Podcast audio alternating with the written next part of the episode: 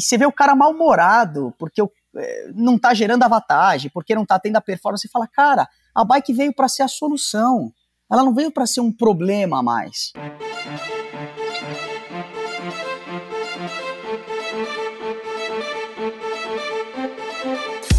Oi, eu sou a Fernanda Keller. Eu sou João Amoedo. Eu sou Poliana Kimoto. Aqui é o Murilo Fischer. Aqui quem fala é Ronaldo da Costa. Olá, sou Henrique Avancini.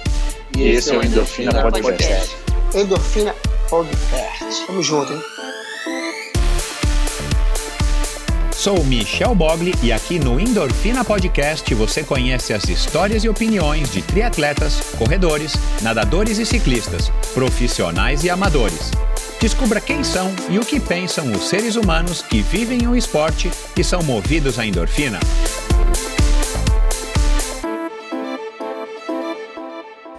Olá, seja bem-vindo a mais um episódio do Endorfina Podcast. Esse e todos os episódios são editados pela produtora Pulsante. No especial de hoje, um, dois convidados excepcionais. Esse, esse episódio de hoje é um especial, vocês já perceberam aí pela introdução, pela trilha sonora, um episódio que está indo ao ar excepcionalmente num sábado. Ele, ele tem o objetivo, e eu vou falar aqui direitinho aqui para vocês, tem o objetivo de refletir e debater um pouquinho, de ouvir, na verdade, mais a opinião dos, dos dois convidados de hoje, o Fabrício Lino, lá de Brasília, e o Arthur Aldi, de São Paulo, ambos proprietários aí de assessorias ou grupos de treinamento exclusivamente de ciclistas, ciclistas amadores, e é uma proposta aí da Probiótica Pro Athletes que vem é, lançando aí, que acabou de lançar agora um novo, uma nova linha de produtos e que propôs esse bate-papo justamente para a gente poder traçar aí um pouco do, do perfil, mas principalmente das opiniões das visões, das experiências desses dois convidados super legais de hoje. Aliás, aguardem que em breve vai haver aí uma segunda versão desse especial com outros dois convidados. Enfim, e foi uma conversa excepcional, uma conversa bastante é, enriquecedora. Aliás, os próprios convidados aqui acharam é, essa conversa aí muito bacana, essa troca de informações. E claro, mesmo que você que não é um treinador, mesmo você que não é um, uma pessoa que vive do ciclismo. Tenho certeza que você vai curtir tanto quanto eu, tanto quanto eles curtiram, porque é, é bacana de ouvir aí dois treinadores com bastante experiência, com histórias, é, com relações muito íntimas com o ciclismo, mas com histórias de vida aí diferentes, né? O Fabrício veio aí da, da, da, do spinning, veio da academia, veio desse ambiente, é, é, vamos dizer assim, mais é, menos tradicional e de repente ele se viu aí envolvido completamente com o ciclismo de estrada, né, o ciclismo de rua, o ciclismo real, né, saiu da, do ambiente da academia. E o, e o Arthur que, enfim, pensou em ser um profissional, teve bons resultados e tal, a, a, a, exemplo do irmão dele, né, seguindo o exemplo do irmão dele, e de repente ele descobre, ele, ele, enfim, ele passou por diversas áreas aí dentro do mundo da bike, ele descobre que é um nicho bem interessante, ele vai explicar, aliás, ambos vão explicar aqui essa ligação deles com o ciclismo, esse amor, essa paixão, o que, que o ciclismo traz para eles, o que, que é viver, viver do ciclismo, a visão deles a respeito do mercado, né, dos, dos clientes, como é que foram os primeiros passos, as dificuldades, é, enfim, é, o que, que eles buscam. É, foi uma conversa bem legal, bem, bem enriquecedora, tenho certeza que, que você vai curtir. E Bom, é isso, pessoal. Quero agradecer aqui novamente a Probiótica, ao Lucas principalmente, a Mariane, por estar tá né, acreditando no endorfina, no trabalho do endorfina e por estar tá apostando aqui também nas histórias e nas opiniões desses convidados excepcionais. Quero agradecer a você que é ouvinte do endorfina, você que está se tornando um ouvinte do endorfina através desse episódio, você que é novo aqui, seja muito bem-vinda, seja muito bem-vindo. É um prazer contar com a sua audiência. Dá uma vasculhada aqui nesse mesmo, nesse mesmo local, esse site ou esse agregador de podcasts que você está ouvindo esse episódio aqui hoje e dar uma navegada se você é ciclista, se você é triatleta, se você é empresário que gosta de fazer esportes, se você quer conhecer um pouquinho mais das lendas do nosso esporte, quem fez história, quem está fazendo e quem vai fazer história. Aqui tem, tem um episódio para cada um dos gostos aí de vocês. Tenho certeza de que vai trazer bastante inspiração, pelo menos tem sido assim nos últimos quatro anos e, e alguns meses que eu estou no ar com esse projeto. Não se esqueçam de visitar o site endorfinabr.com, onde você também ouve esses episódios todos, onde você conhece um pouco mais a respeito dos convidados, de alguns assuntos que a gente conversa aqui em cada um dos episódios, onde você pode assinar a newsletter semanal do Endorfina, onde você pode apoiar esse projeto financeiramente, onde você pode adquirir uh, os produtos do, do Endorfina. Enfim, dá uma olhadinha lá no endorfinabr.com, me siga no Instagram através do Endorfina BR e não se esqueça de dar uma conferida também no YouTube Endorfina TV com Michel Bogli, onde você vai ver inclusive clipes desse, desse bate-papo aqui de hoje com o Fabrício e com o Arthur. E é isso, vamos lá para mais uma conversa interessantíssima nesse episódio especial. Afinal de contas, quem é que não gosta de uma boa história, não é? Para o episódio de hoje, eu convidei dois ciclistas e treinadores que possuem juntos um total de 43 anos de uma íntima relação com a bicicleta. A ideia é conhecer as suas histórias e, principalmente, ouvir suas experiências e opiniões a respeito do ciclismo de estrada amador, que há quase uma década insiste em seguir crescendo numa reta de inclinação acentuada, apesar dos grandes obstáculos que a modalidade enfrenta em solo nacional. Falta cultura e estrutura, nosso sistema viário, por todos os ângulos, é em geral completamente hostil a quem está sentado no selim. Os altos impostos tornam proibitivos os preços dos equipamentos importados, enquanto a indústria nacional ainda corre na rabeira dos principais mercados mundiais em termos de tecnologia e fabricação de equipamentos de ponta. Soma-se a isso o fato do ciclismo profissional há anos sofrer com as gestões pouco criativas da confederação e suas federações, que de uma forma ou de outra afugentaram o apoio da iniciativa privada, que não conseguem manter um calendário verdadeiramente nacional e organizado e que acabou por criar um vácuo de ídolos.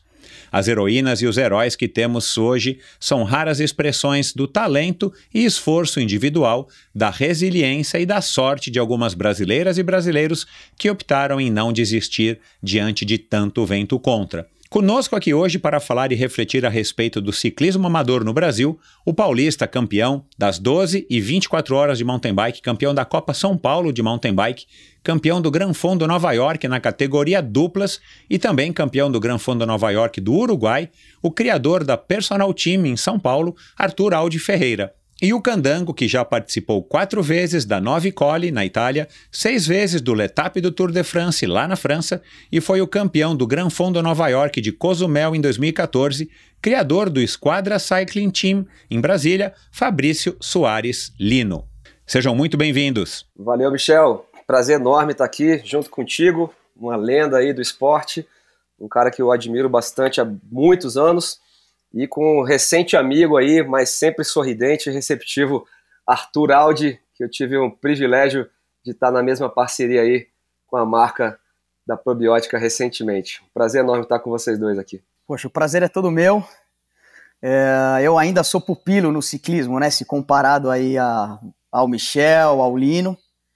Então eu venho aí, eu venho nesse vácuo, né, de dois grandes atletas e, putz, para mim é um prazer enorme, é uma satisfação enorme estar é, tá participando de um podcast que eu acho que vem para com um tema acho que muito relevante, né, inclusive, falar sobre o ciclismo amador que tem crescido a cada dia. E não só o crescimento, eu acho que em termos de adeptos, mas também falar onde a gente pode contribuir para melhorar, né? Identificar quais são os problemas, os desafios e, e, e juntos aí nesse pelotão. É, nessa hora a gente não tem bandeira, né, Lino? Essa hora é, é na fuga, é todo mundo junto, né? É o Michel, é a Esquadra, a Personal Team e tantos outros aí. É, pra gente que é apaixonado pelo ciclismo, em, em prol do ciclismo nacional, né? Então, putz, pra mim é uma honra estar com dois, dois monstros aí no bom sentido, né? Legal, obrigado Arthur, obrigado aí Fabrício. Realmente vai ser um prazer bater esse papo aqui com vocês nessa nessa pauta que talvez pode, possa soar polêmica algumas vezes, aliás, eu já faço aqui um aviso, né? Essa introdução aqui é a minha opinião, a minha percepção. Eu não sei se reflete a de vocês, mas ao longo aqui da conversa a gente vai ter tempo de passar por isso. Mas é, o que, que eu acho, né? Eu, eu tenho, eu, eu pedalo há muitos anos, aliás, é, o Arthur falou aí pupilo, né, Fabrício? É, o Arthur, eu tenho, eu tenho uma tatuagem que tem a tua idade, cara, pra você ter uma ideia. Então, é, e, ninguém, e eu não escondo a minha idade, né, cara? Eu tô aqui na, há três semanas de fazer 52 anos. E eu pedalo desde os. Pedalo a minha vida inteira, né? Eu, eu sou fruto da geração BMX aqui, quando chegou BMX aqui no Brasil.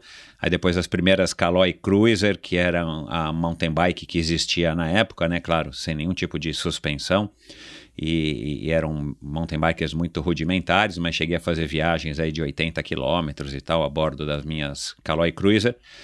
E depois, aos 18 anos, eu, com uma bicicleta emprestada, eu comecei a fazer triatlon. Então eu já estou aí na estrada há muitos anos, mas o que me, o que me dá essa impressão que eu, que eu expressei aqui no, é, no início do podcast é porque eu já gravei aqui no Endorfina, para quem acompanha o Endorfina sabe, né, eu já gravei aí com é, diversas gerações de ciclistas, né, desde do, os primeiros a estarem representando o Brasil lá no Tour de France, até agora recentemente a Tota Magalhães e, e enfim, eu já passei aí por, por diversas gerações. E, e, a impressão que eu tenho, muito embora é, alguns de maneira mais sutil do que outros, é, a impressão que eu tenho é que todo mundo tem mais ou menos essa mesma sensação de que o, o nosso ciclismo como esporte profissional, como modalidade profissional, ele não não está evoluindo, pelo menos não da maneira como, como deveria, né? E, e alguns dos convidados, eu não vou citar aqui, dá para vocês aí depois pesquisarem pelos nomes e ouvirem, é, têm opiniões até muito críticas e muito ácidas a respeito aí da gestão do esporte no Brasil. E é claro que a gente também tem que falar um pouco aí, é, temos que ser justos principalmente mais recentemente, aí talvez nos últimos 20 anos, é, muito disso também, dessa não evolução, talvez tenha é, uma parcela de culpa entre os atletas profissionais que, claro, é, não colaboram nas suas atitudes e no, no, na sua vontade de estar tá, é, encontrando atalhos para se desenvolver, desenvolver sua performance através do doping, mas não é exatamente sobre isso que a gente vai falar aqui, a gente quer né, a, a, a, proposta hoje aqui é fazer exatamente isso, um bate-papo a respeito do amador, que é como eu disse, né? Pelo menos na minha cabeça é mais ou menos aí uns 10 anos que eu venho é, notando que há um boom, né? Que talvez tenha sido meio que puxado pelo Ironman e tal, de gente comprando bicicleta e querendo pedalar e, e, pessoas. Eu tenho exemplos, por exemplo, aquilo que eu te falei, né, Arthur? A, a Renata, a Renata é, Graber, perdão, é tanta Renata, Renata Graber. Quando eu a conheci, puxa, ela corria, ela fez um pouco de triatlon, mas eu nunca imaginei que um dia, depois de muitos anos, ela se tornaria uma ciclista, uma ciclista de mão cheia, né? Então é, é muito legal a gente ver as pessoas vindo ou voltando, né, é, para o pedal de alguma outra maneira e, e, levando o pedal a sério. Então eu quero aqui discutir com vocês exatamente isso. Mas é, para a gente começar aqui a, a, a, a conversa, eu já queria começar aí com uma com uma, uma provocação primeiro aí pro, pro Fabrício. Dá para se sustentar, dá para viver do ciclismo aqui no Brasil? Pô, Michel, é, eu, vou, eu vou entender a pergunta, é, se dá para viver do ciclismo no sentido de manter uma assessoria, de ter um time, nesse sentido, né? Isso, é, nesse, nesse sentido. Assim, você, você hoje consegue viver e viver bem para o seu padrão, né? Claro que viver bem depende da referência, mas assim, você está satisfeito? Dá para viver do ciclismo pelo que você acompanha de outros grupos ou outras pessoas? Bacana. É, recentemente em São Paulo também, né? Aí com, com o Arthur, com o Igor, com, com algumas outras personalidades aí da, dos clubes e assessorias, é, eu pude bater um papo, trocar uma ideia e entender como é que estava esse cenário no estado de São Paulo. Também viajo muito para o Rio de Janeiro e outros lugares para ver como é que estava é, essa baliza com Brasília, né? É, bom, eu atuo como personal trainer é, há muitos anos já, desde 98, então essa função eu nunca deixei ela de lado. E claro que eu diminuí bastante à medida que a esquadra veio crescendo. Né? A esquadra é, embrionária existe há 12 anos e a esquadra com as cores e os nomes e o nome, né, e o brasão que as pessoas tanto conhecem hoje pelo Brasil, e eu tenho uma gratidão por isso, há sete anos. Então eu diria que nos últimos três anos eu consolidei bastante a, a esquadra como uma empresa voltada para assessoria de ciclismo. Né? Eu chamo a esquadra como um clube assessoria de ciclismo. A nossa proposta aqui é trazer as pessoas para dentro do esporte, do esporte ciclismo e também do mountain bike, é, fazer com que as pessoas gostem disso, que elas usem como um meio social, né? E isso é uma das coisas que eu mais admiro hoje dentro do meu grupo, é essa, esse aspecto social entre, entre as pessoas, entre o grupo, é, entre homens e mulheres, entre as diversas classes sociais, digamos assim. E em virtude disso, de ter essa, essa quantidade de pessoas, essa, é, essa forma hetero, heterogênea, é, eu considero que o número de ciclistas que eu tenho ah, para o valor mensal agregado, é, sim, dá para dá dá colocar um, um, valor legal na, na, na, na, conta, né? Viver disso, eu acho que ainda está um pouquinho longe, né? Por isso que eu comecei a minha fala citando aí como personal trainer, mas eu encaro a, a esquadra, quando eu estou sem o uniforme, sem o capacete, como uma empresa. Né? E aqui em Brasília, eu falo isso há muito tempo né, para os meus pares, para os meus colegas. Eu falo, cara, faz muito tempo que eu tenho um CNPJ aberto, uma sede, uh, um uniforme, uma marca registrada, né, a Esquadra Cycling Team com as cores do brasão e tudo que vocês enxergam é uma marca registrada no Instituto Nacional de Patentes, né? Então eu realmente enxerguei isso não como uma brincadeira, um grupo de amigos que sai para pedalar, mas como uma empresa, um clube que tem como intuito ensinar o ciclismo. Hoje eu tenho um número bom de, de ciclistas presencial e online, uh, me satisfaz, mas eu confesso que eu estou uh, numa direção de dobrar. A minha proposta para os próximos dois anos, e aí é uma proposta, como eu acabei de falar, né, 24 meses, dobrar o meu número, vai ser uma coisa bastante interessante para mim. Então, acho que hoje está bom, mas eu realmente quero dobrar isso daí para ficar melhor. E você, Arthur? Poxa, é... a minha experiência com essa, com esse negócio, vamos dizer assim, né, que é uma paixão. É, antes de mais nada, era uma paixão e continua sendo uma paixão. Foi até um dos, uma das minhas respostas, né, de um, questionário que você mandou. É, não foi uma desilusão com o ciclismo profissional. É, meu, meu, irmão foi um cara que correu campeão sub-23 é, brasileiro de contrarrelógio, de montanha, é, sétimo no Mundial, que meu pai teve que financiar para ele poder estar tá no Mundial Júnior, né, sétimo numa etapa. E então eu tive esse incentivo do meu irmão de assistir lá no Vale do Paraíba as, as largadas em circuitinho, em, em é, condomínios, né, condomínios que estavam sendo abertos e tudo mais. Então eu sempre tive essa, esse contato com o ciclismo. E aí comecei a competir, comecei a trabalhar numa loja de bicicletas chamada Casas de Bicicletas Alberto, na Rua Vitória.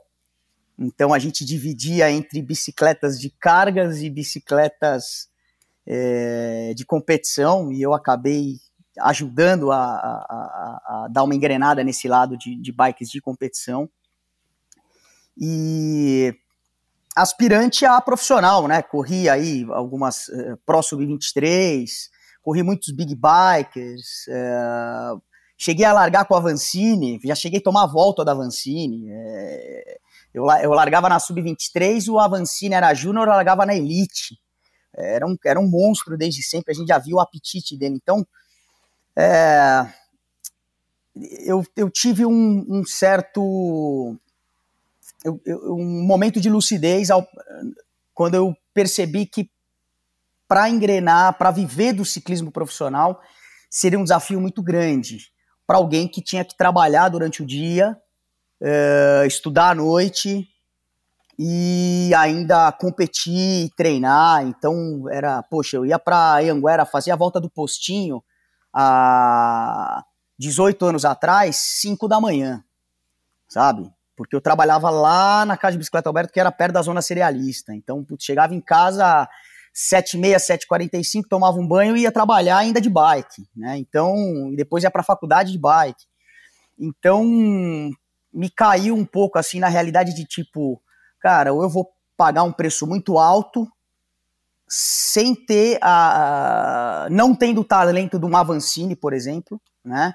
uh, até as condições, talvez, de não precisar trabalhar para poder competir, que é uma realidade do, nacional, entendeu? Então a gente ia para a gente ia para competição de mountain bike, o cara tinha um Fusca e em cima ele tinha 40 mil reais de bicicleta, sabe? Essa é a realidade. é, é, é, isso. A realidade, se a gente for na prova de mountain bike, na maioria das provas é isso. O cara tinha mais em cima do que embaixo. Às vezes tinha cara, tinha amigo que chegava pedalando porque o carro tinha sido apreendido na, na posto policial, sabe? Então a gente está falando de uma realidade, né? Então eu vivi essa história. Eu, eu, o Mexerica, o Mexerica tinha um corcel branco.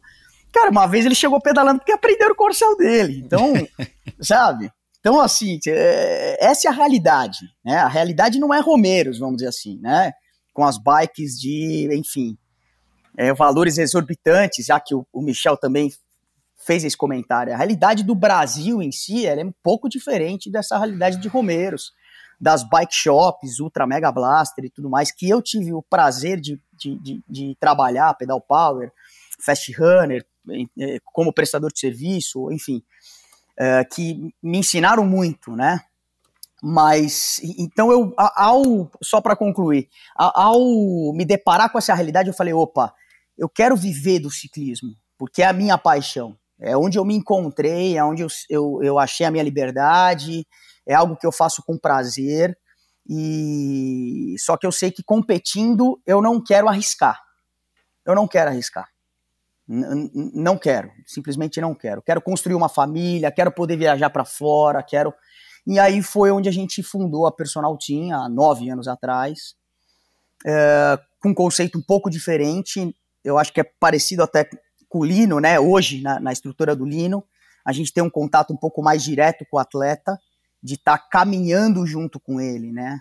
Para você desenvolver um trabalho de às vezes entender que, putz, cara, ah, no Training Pixel tá dizendo que o cara tá um foguete naquele dia. Tá bom, mas o Training Pixel não olhou e não sabe que o cara teve uma discussão com a mulher, que o cara, que, meu, que a bolsa tá derretendo e o cara tá com a cabeça em parafuso e, tipo, não, não é o dia que ele vai ter que fazer força, é o dia que ele vai ter que andar no, no rabo do pelote, sabe? Então, é, ter, esse ciclismo um pouco mais humanizado, né?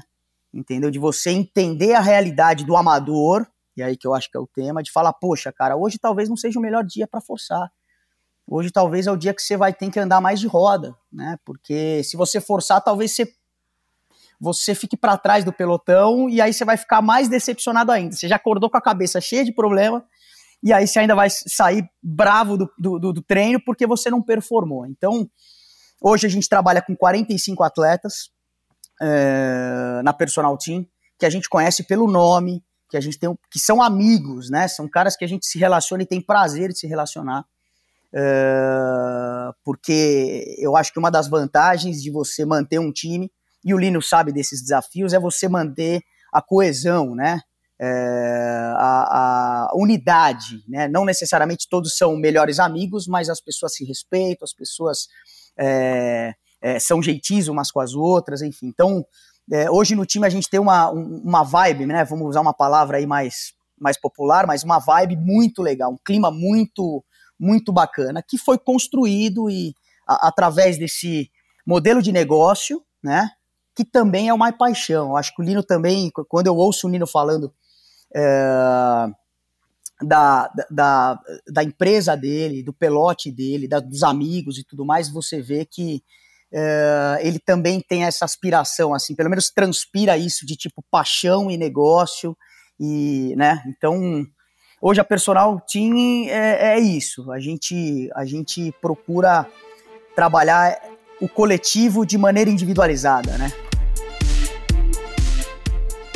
Nos esportes, sempre nos perguntamos qual o nosso maior adversário, porque no final é sempre a gente contra a gente mesmo. Por mais que a mente conte muito, chega uma hora em que o corpo pede e nosso físico nos chama para ir além. Por isso, iniciamos uma sequência de episódios especiais com o oferecimento da linha probiótica Pro Athletes, feita para atletas, disponível nas melhores lojas especializadas do Brasil. Saiba mais em probiotica.com.br e conheça o novo perfil no Instagram ProAthletesOficial Underline. Legal. Interessante essa, essa colocação de vocês aqui na, na abertura. E eu não tinha parado para pensar, mas me parece que, que vocês dois aí realmente têm essa mesma, essa mesma filosofia de, de trabalho, né? Vocês estão é, é, optando aí por um, um, um, nicho que talvez seja um pouco diferente, né? É, pelo menos na minha percepção, de outras assessorias que, além de abrir para outras modalidades, né? O, o triatlon, ou começar com o triatlon, começar com a corrida para o triatlon e agora o ciclismo é, como uma tendência. Vocês se especializaram desde o início no ciclismo e estão e tão focados em dar um atendimento um pouco mais próximo para os seus é, alunos. Agora, é, para a gente dar um passo atrás, eu queria entender, Fabrício, lá atrás, lá no Desafio 24 Horas, quando a gente se conheceu lá em, em Fortaleza, deve ter sido o quê? 2008? Eu, Cara, você deve se lembrar eu, melhor. Eu acho que, que foi eu. 2005, Michel. Olha. Eu até fui é, dar uma olhada numa, numa, numa, medalhinha ali embaixo ali, um troféu 2005. É. É, enfim, é, eu entendi na época, pelo menos na minha cabeça, que você era um professor de spinning que está levando os alunos para pedalar 24 horas lá em forma de revezamento, mas que o, o enfim, o, o, barato ou o forte, ou vocês não tinham, é, talvez assim, essa, esse costume de pedalar na rua. Era, na, na verdade, mais um grupo de spinning que eventualmente foi para a rua, né, ia para a rua de vez em quando. Brasília pelo menos na minha época, era um lugar bem interessante para se pedalar, não sei como é que está hoje. Mas é, era isso, assim, você veio do, da, da, da, academia, do spinning, né? Foi aí uma das vítimas do Johnny D, dessa onda do spinning que teve aqui no, no Brasil. E de repente do spinning você foi para a rua ou eu, tá, eu tô completamente enganado? Não, você tá certo aí, eu só vou ligar, vou ligar os pontos aí. É, uhum. Cara, eu, eu, felizmente, né, eu tive uma história com o ciclismo indoor muito legal, né? Eu diria aí que estaria aí entre os, os cinco, talvez, melhores profissionais do Brasil aí, explico por quê. Todos os outros que eu conheço aí são de São Paulo também. É, Roberto Toscano, Germano, Kiko, Giba. Giba você deve conhecer pra caramba. E aí o que acontece? Não, Giba já gravei com pois ele, é, pô, Giba Ambroge, é, exatamente, né? cara. E, e, o que acontece? ele mora aqui do lado, inclusive. Quando, quando surgiu o spin no, no, no, Brasil, né? Eu já pedalava. Eu já pedalava, eu já usava mountain bike, já usava a speed. E eu não era um ciclista, mas eu já andava de bicicleta. Então, uhum. uh, quando me veio a, a, vontade de fazer o curso de educação física, eu cheguei na academia e eu vi aquela modalidade chegando, cara. Eu vi aquela modalidade começando. Eu falei, opa, peraí, bicicleta dentro da academia? Eu já pedalo lá fora. Então, eu costumo dizer para os meus grandes amigos aí do ciclismo indoor que quando eu cheguei, cara, que eu fui assistir os primeiros cursos, inclusive com o Johnny D e esses nomes que eu acabei de citar agora e tantos outros, é, com todo respeito, eu assistia as palestras deles e eu falava, opa, tem muita coisa aí que não fecha, né, cara? Tem muita coisa aí que não tá casando. É bonito, legal, maravilhoso, o cara é palestrante, foi lá nos Estados Unidos, ok, mas no mundo real, a história não é essa. Então, eu me lembro como se fosse hoje, cara. Eu fiz um curso básico e avançado na mesma, na mesma cidade, no mesmo, no mesmo ENAF da vida ali, ali em Postos de Caldas. Eu fiz o básico e o avançado. E essas coisas me chamaram a atenção. Eu falei, não, peraí. Os caras estão falando umas coisas ali, são legais, tem ciência, tem isso, tem aquilo, mas na prática não é isso. Então, naquele momento, cara, naquele, naquele exato momento, eu falei, opa, eu quero estar tá ali eu quero estar tá ali na frente, porque eu acho que eu tenho condições de falar coisas muito mais interessantes do que eles estão falando, pela minha vivência do ciclismo. Né? Então, é, realmente teve esse laço, teve essa relação. E em 98 eu comecei a dar aulas de ciclismo indoor. Né? Como eu disse antes, eu já pedalava, já, já era da, do ciclismo de rua, já era do mountain bike, já era do BMX. Inclusive, a, a, habilidade, a técnica que eu trago hoje pro ciclismo, ela vem muito disso, né, cara, das BMX lá atrás, ah, de top. fazer curva, de brincar de fechadinha, de se equilibrar em cima da bicicleta, coisa que hoje uh, eu tenho certeza que você vai tocar nesse assunto lá na frente, as pessoas não estão preocupadas em, em ter essas habilidades, mas que na esquadra é quase que obrigatório de treinamento. Então, é, eu tive, uma, eu tive uma, uma vida aí de 17 anos no ciclismo indoor, e neste meio tempo, é, muitas pessoas começaram a treinar comigo dentro de academia porque viram que não era uma aulinha de ginástica, mas era uma aula de ciclismo dentro de academia. O nome disso é ciclismo indoor. Né? Aí você tem o Uhum. rótulo spinning, você tem o rótulo RPM, você tem os Isso, vários rótulos. E naquela ocasião, Michel, é, eu, eu, eu identifiquei pessoas muito interessantes fazendo as aulas indoor comigo e fui levando essas pessoas para rua. E aí chegamos a ah, legal. fazer aquele grupeto, né? É, eu escrevi para você lá, né, cara, que eu participei de todas as edições do 24 Horas, inclusive um ano Uau, que, show. não tinha ninguém para ir comigo, eu fui na, no solo e falei, cara, vou ficar aqui, o que der para rodar no solo eu vou, mas o que eu quero é realmente bater esse carimbo, participar mais uma vez. Você me recebeu tão bem lá em São Paulo, me lembro como se fosse hoje. Você foi no aeroporto, Fortaleza. desculpa, cara, em, em Fortaleza. Você foi lá me buscar no aeroporto junto com o Márcio. É, a gente passou até no seu apartamento antes. Então, aquele ali foi o primeiro contato que eu tive com você, foi maravilhoso. E aí, eu levei a galera pro 24 horas, nós fomos num quarteto lá, e foi bastante interessante. E, enfim, foi essa fusão aí, levar a galera de dentro da sala de aula de ciclismo indoor pra rua. Mas eu já pedalava na rua, nas maravilhosas ruas e avenidas de Brasília que você conheceu e até hoje estão perfeitas e ótimas para treinar. Pois é. Vo- Você, vo- você abandonou, você falou que pedalou durante 16 anos, no, assim, que você deu aula de spinning durante 17 anos. Então, hoje em dia, você não você se afastou do spinning. Ou bike indoor, né? Porque agora spinning não pode falar, enfim. Spin não, é, sem problema.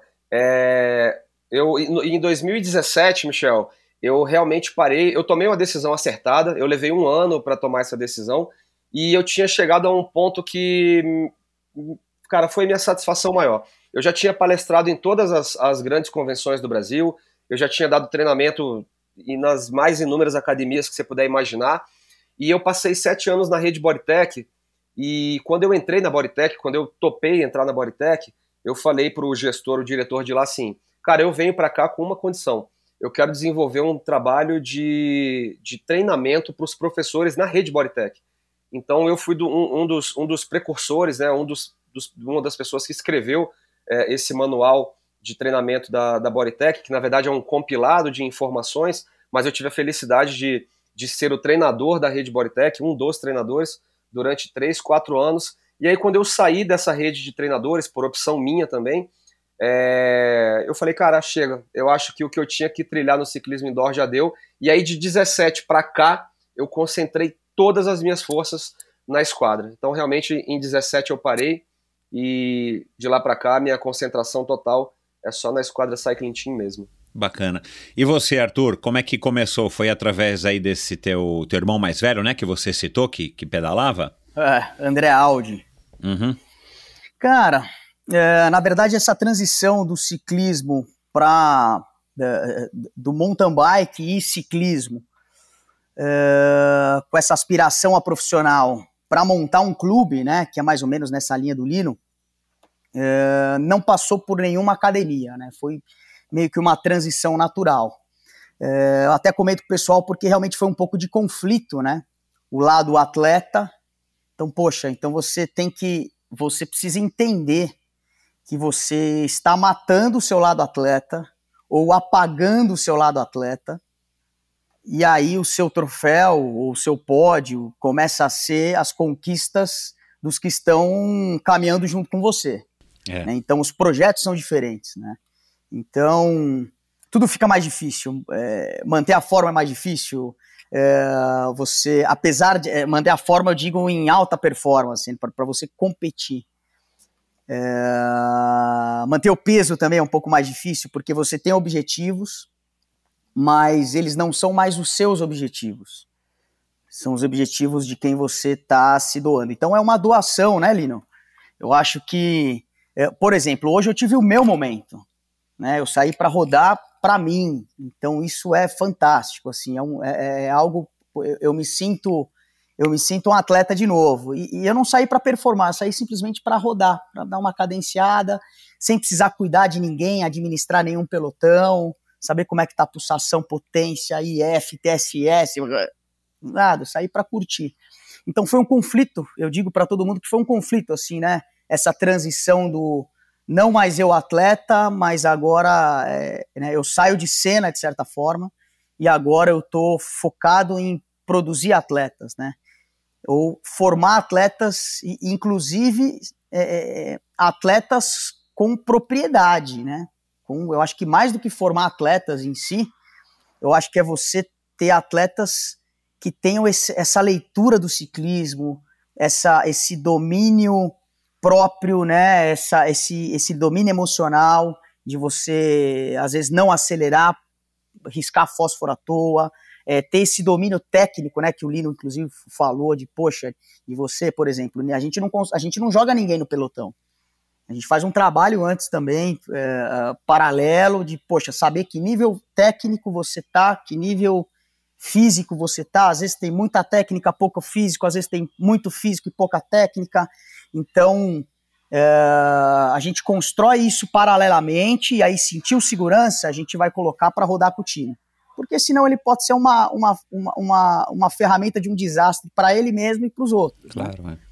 Então você se preocupar com todas essas, essas, ter esse cuidado, né? Porque aí você não entende ele como um número, você entende ele como um ser humano e principalmente no amador, é, você tem aquela característica de que, cara, segunda-feira ele, tá, ele precisa responder um e-mail, ele não pode estar tá com um escafoide quebrado, que é um ossinho minúsculo, e o cara, meu, tem um puta trabalho se ele quebrar, né?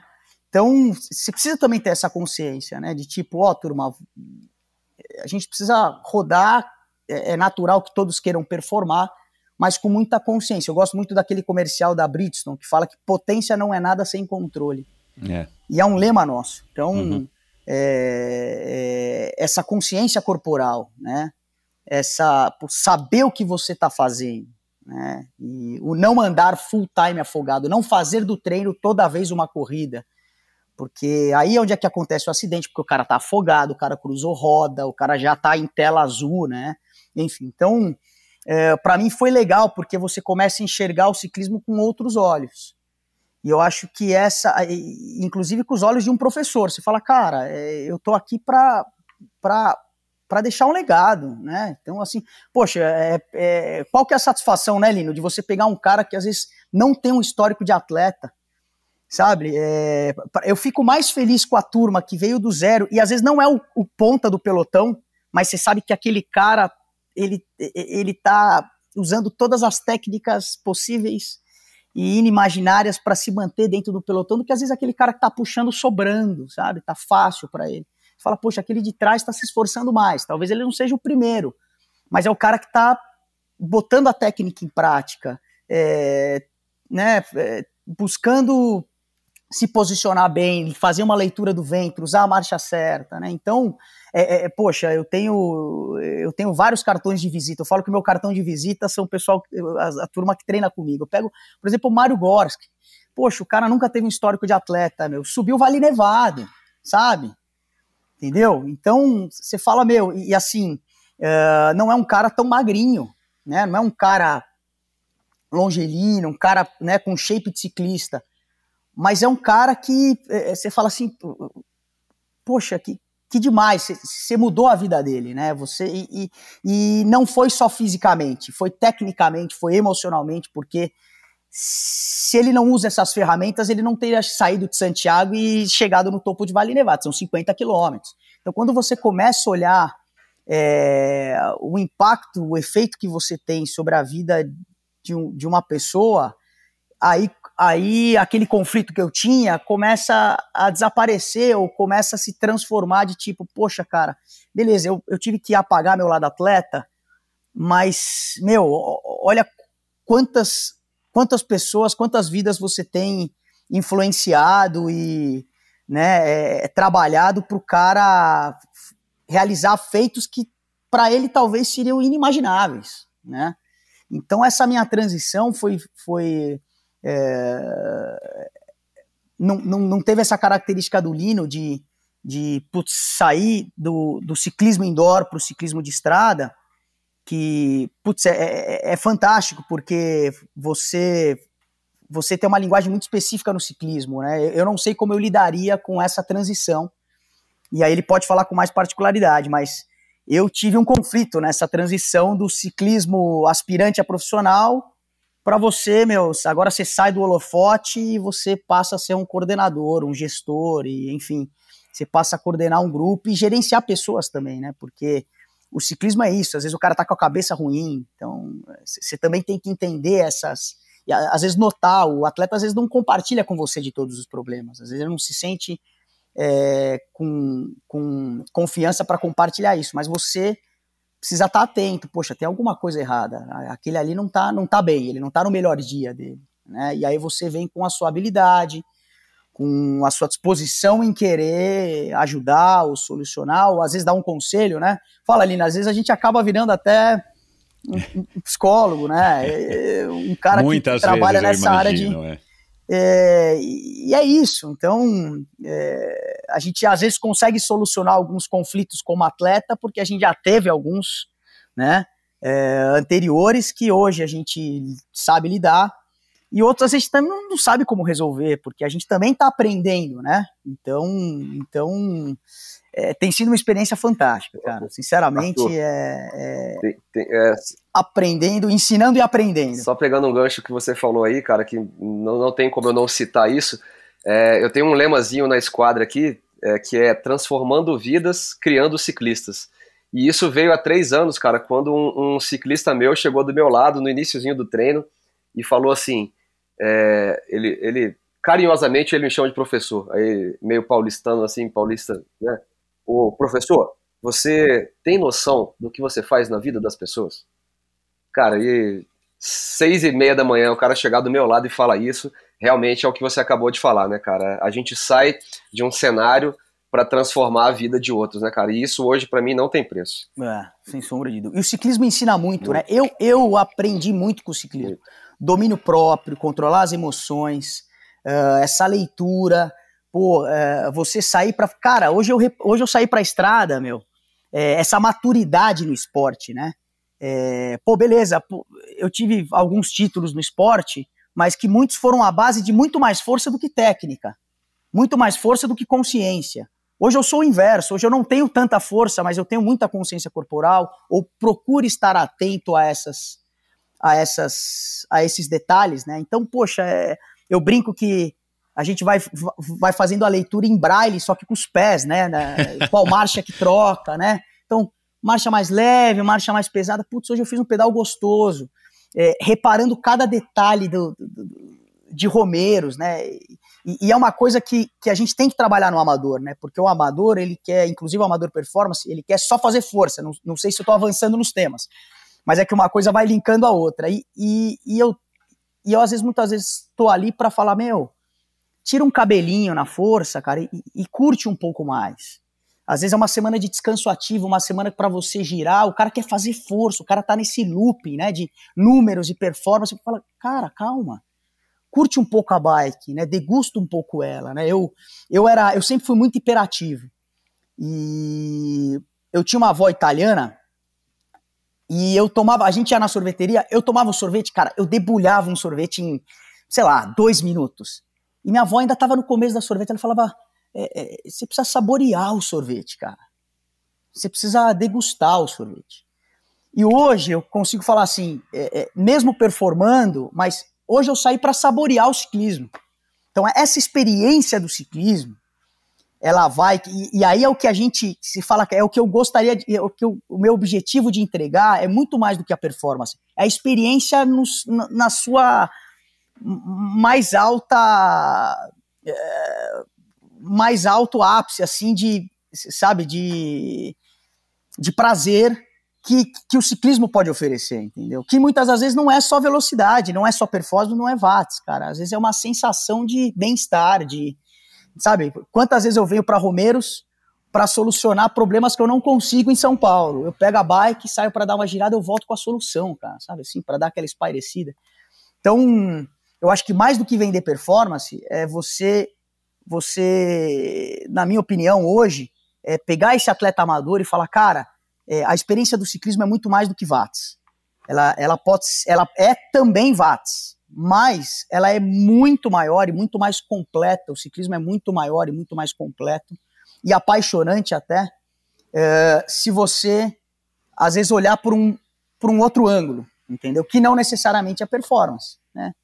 Então, é, eu acho que a, a, gente vai tocar esse assunto também, mas Eu acho que uma das minhas, particularmente das minhas missões, é mostrar um pouco desse lado do ciclismo uh, que você degusta, né? Que você curte, que você tem o prazer, porque não sei, já deve ter acontecido com você, Lino.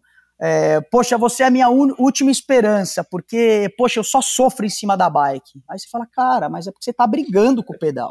Calma, né? né? É que nem casamento, calma. Quanto mais você brigar, mais você vai sofrer, cara. Então alguém tem que ceder um pouco.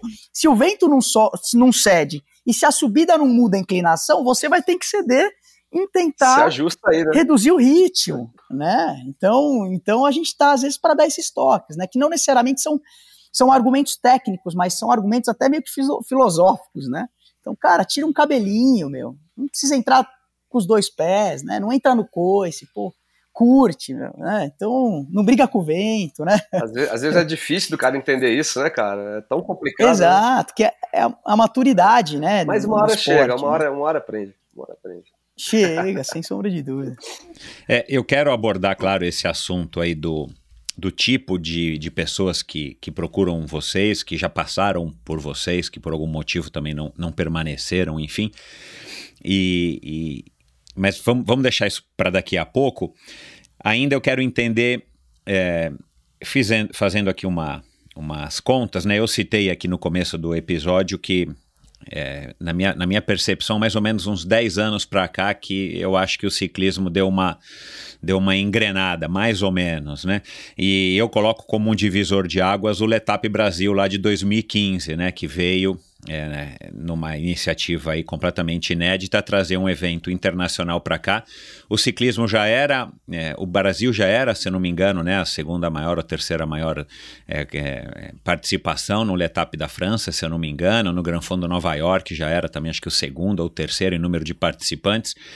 Então já existia esse público aqui, talvez não tão grande, quer dizer, certeza que não tão grande quanto hoje, mas de repente chega o Letap Brasil aqui em 2015, né, para quebrar todos os paradigmas de eventos de ciclismo amador aqui no Brasil. Até então a gente tinha o desafio 24 horas, né, de uma outra era do ciclismo, alguns granfondos em Ubatuba que eram ligados à federação, que era uma coisa assim mais mais uma prova de ciclismo profissional que alguns amadores participavam. Tinha tido a prova da Claro aqui em São Paulo, no Rodoanel, e acho que já, já teve também no Rio de Janeiro.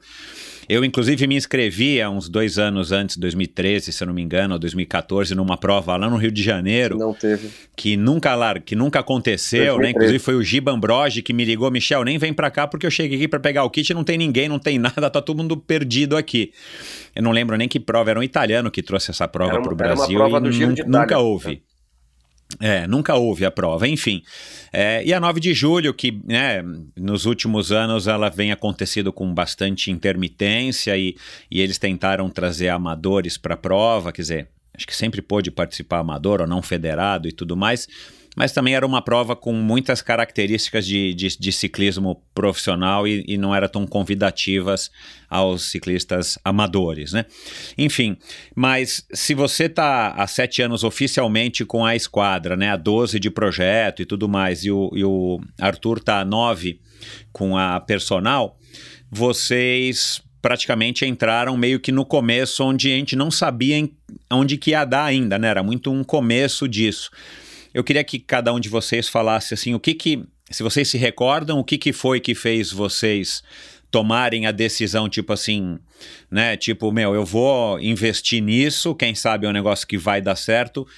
Fabrício, no caso, né, formado em educação física já na época, personal e tudo mais, você tinha outras opções, né, inclusive trabalhar com corrida, que era muito mais popular, até o mesmo o triatlon, né, que essa altura já estava bem consagrado aqui no, no Brasil. E, e, o Arthur eventualmente podia ter continuado, né? Trabalhar em bike fit, em, em lojas, enfim, não, não, não, não precisaria ter enveredado para esse caminho. Então vamos falar, começar com você, Fabrício. O que que, o que, que fez você arriscar ou é, investir nisso, acreditar que é uma coisa que poderia dar certo, ou você foi começando meio de leve para ver onde que você estava pisando? Michel, é, eu me lembro isso com bastante precisão. 2002, 3 e 4, eu, uh, três edições do Iron Bike é, em Minas Gerais, né, Mariana e Ouro Preto, é, nós levamos, cara, um ônibus com 40, com 42 ciclistas aqui de Brasília para participar de lá. Mais uma vez, eram é, pessoas que usavam a sala indoor para treinar, mas a gente já tinha uns grupetos que faziam mountain bike, que treinavam mountain bike na rua, final de semana e tudo mais. Mountain bike, o Arthur sabe aí muito mais do que eu, é muito difícil você sair para treinar todo dia mountain bike. Talvez São Paulo seja pior ainda. Brasília ainda dá para eu sair daqui da minha casa, fazer um mountain bike aqui, voltar com uma hora e 45, duas horas no máximo, e fazer um bom treino. Mas enfim, então tô falando de 2002, 3 e 4, que eu já tive essa experiência de levar pessoas para pedalar lá no Iron Biker em Minas Gerais. Então dali eu percebi que rolava uma, uma, uma, uma sinergia entre pessoas com a mesma ideia, com a mesma proposta. É, em 2001, Michel, eu levei um grupo de 15 pessoas para correr a meia maratona do Rio de Janeiro, só fazendo uma, um, um apontamento aí sobre a corrida. Cara, eu tive tudo, tudo, tudo, tudo. A faca, o queijo cortado na mão para ter uma mega assessoria clube de corrida em Brasília. Não era minha pegada, cara. Assim como o Arthur falou, o meu negócio sempre foi bicicleta. Cara, tive pódio no Iron Bike, rodei. Nessa época eu rodava muito mais de mountain bike do que de speed, e eu curtia pra caramba. E fui lá no Rio de Janeiro, levei essas 15 pessoas, todo mundo no mesmo avião. E quando eu voltei, cara, é, eu comecei a entender que dava para fazer isso com bicicleta. É, então eu tinha já um grupo aqui, mais ou menos de umas 20 pessoas, que a gente se encontrava todo domingo para fazer o mesmo percurso. Era um percurso de 100 quilômetros aqui, você já deve ter feito, Michel, que é a volta ao lago, é uma coisa maravilhosa, e tem uma particularidade espetacular, né, cara? Você sai de porta de casa, roda 100 quilômetros, chega na porta de Maravilha. casa. Maravilhoso, né? É, então a gente começou a fazer isso todos os domingos. E aí, de repente, a gente começou a colocar um girinho também no sábado. E aí, daqui a pouco, por que não fazer um, um pedal durante a semana? E então lá de trás é, já, já existiu essa possibilidade de, de juntar as pessoas para fazer esse grupo de bicicleta.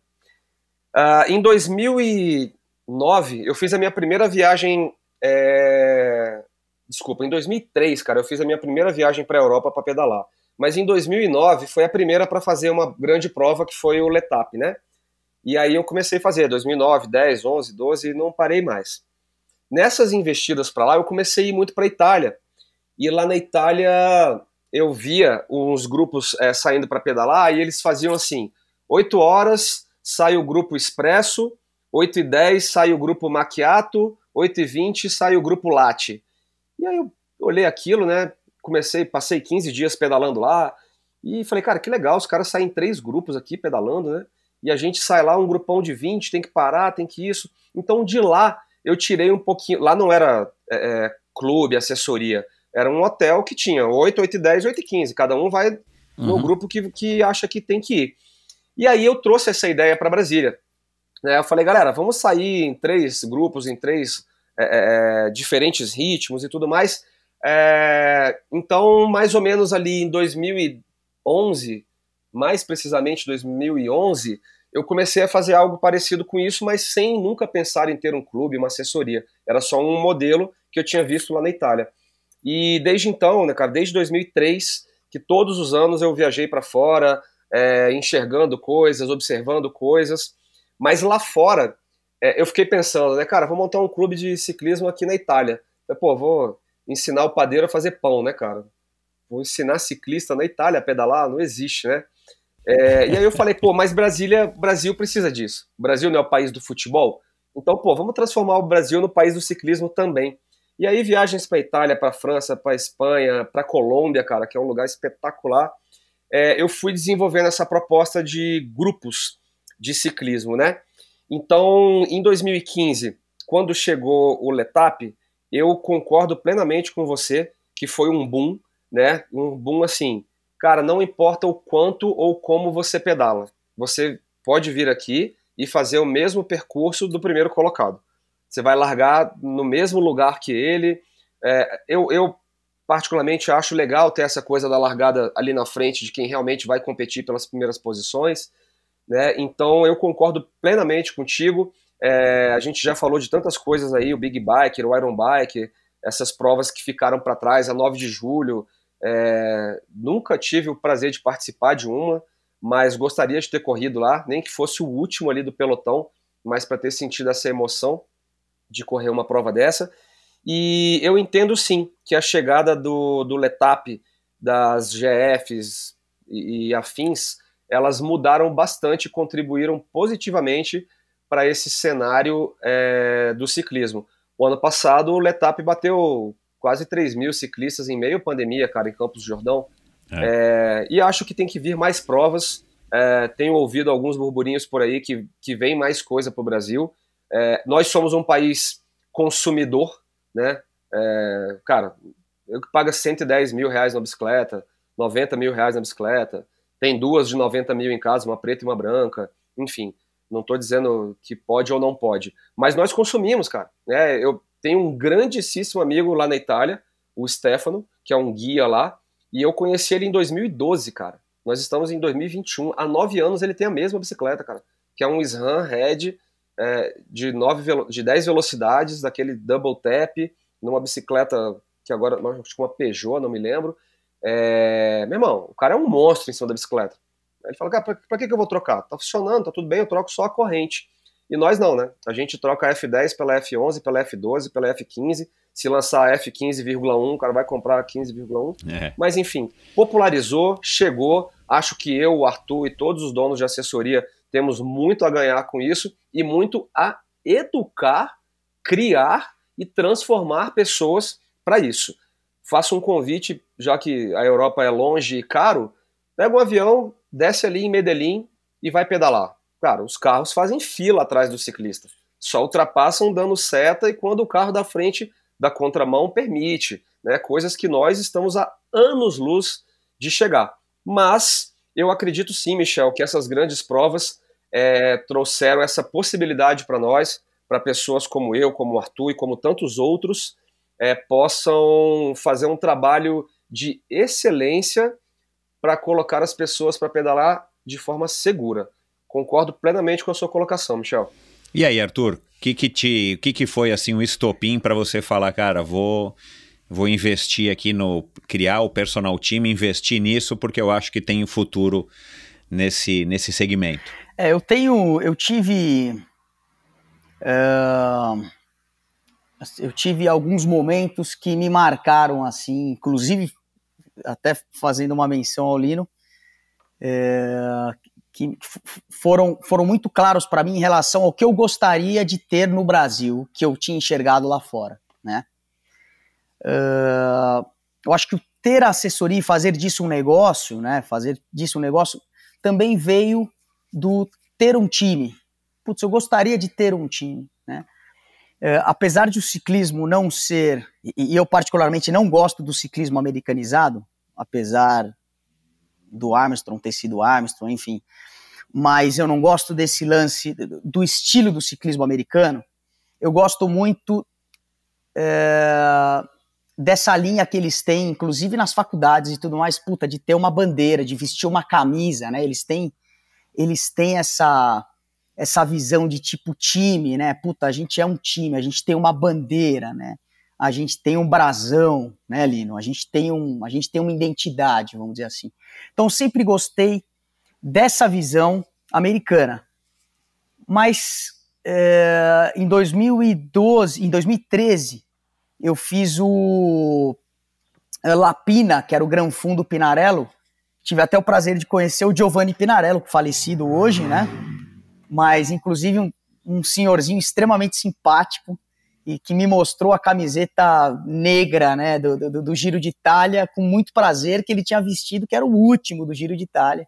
Naquela época tinha. E na época dele, né, quando ele competiu, enfim, era um, era um, parecia um santuário, uma das lojas lá em Treviso, né, na antiga Treviso. É, e eu larguei essa prova e ali eu vi o que era ciclismo ali eu falei, cara, a gente tem muito a aprender no Brasil. Mas muito. A gente fez um rendezvous, devia ter uns 60 caras. O que eu tomei de xingo por atrapalhar a escaleira, o que eu tomei de xingo, mas e bababê, puta, putz, grila. E eu tinha, tava correndo com uma camiseta que tinha a bandeirinha do Brasil, e os caras falaram, puta, brasileiro, meu, nossa. Mas eu tinha muita força. E aí ela é legal, porque eu também. Pô, peraí, cara, é Ctrl C, Ctrl V. É, se você viver a cultura do cara, não tem como você não aprender. E aí fui me engrenando, fui me encaixando e tal. Fiquei impressionado porque eles, eles subiam num ritmo constante a subida, né? Não tinha, apesar dos italianos, eh, largou a prova muito intensa, depois eles estabeleceram um ritmo médio, constante, um pace na subida, desciam que nem uns loucos, que, meu, eu achava que eu descia, eu tava a 80 por hora e cara passando como assim, acho que a 100 por hora, sei lá. A gente tinha subido o Passo de São Boldo, que é maravilhoso, lindo, e cara, eu perdi os caras descendo, aí eu, eu e um alemão fazendo força para encostar no pelotão, e os caras se posicionando e o vento meio cruzado, os caras andando meio de lado. Eu falava, cara, que maravilhoso isso, meu. E aí eu vim pro Brasil e falei, cara, a gente precisa ter isso aqui, né? Então a gente, a gente, poxa, eu já tinha o conceito, mas eu não tinha vivido essa experiência. Então a, aquilo me impressionou porque a gente fez é, 160 quilômetros com 3.400, eu, eu tinha feito para 5 horas e 5. E beleza, os ponteiras fizeram, acho que 28 minutos mais rápido, 30 minutos mais rápido, os ponteiras, porque tinham largado alguns caras de uma equipe de diletante e tudo mais. Mas eu falei, cara, que loucura! Eu não tinha possibilidade alguma de fazer uma prova nessa, nesse tempo.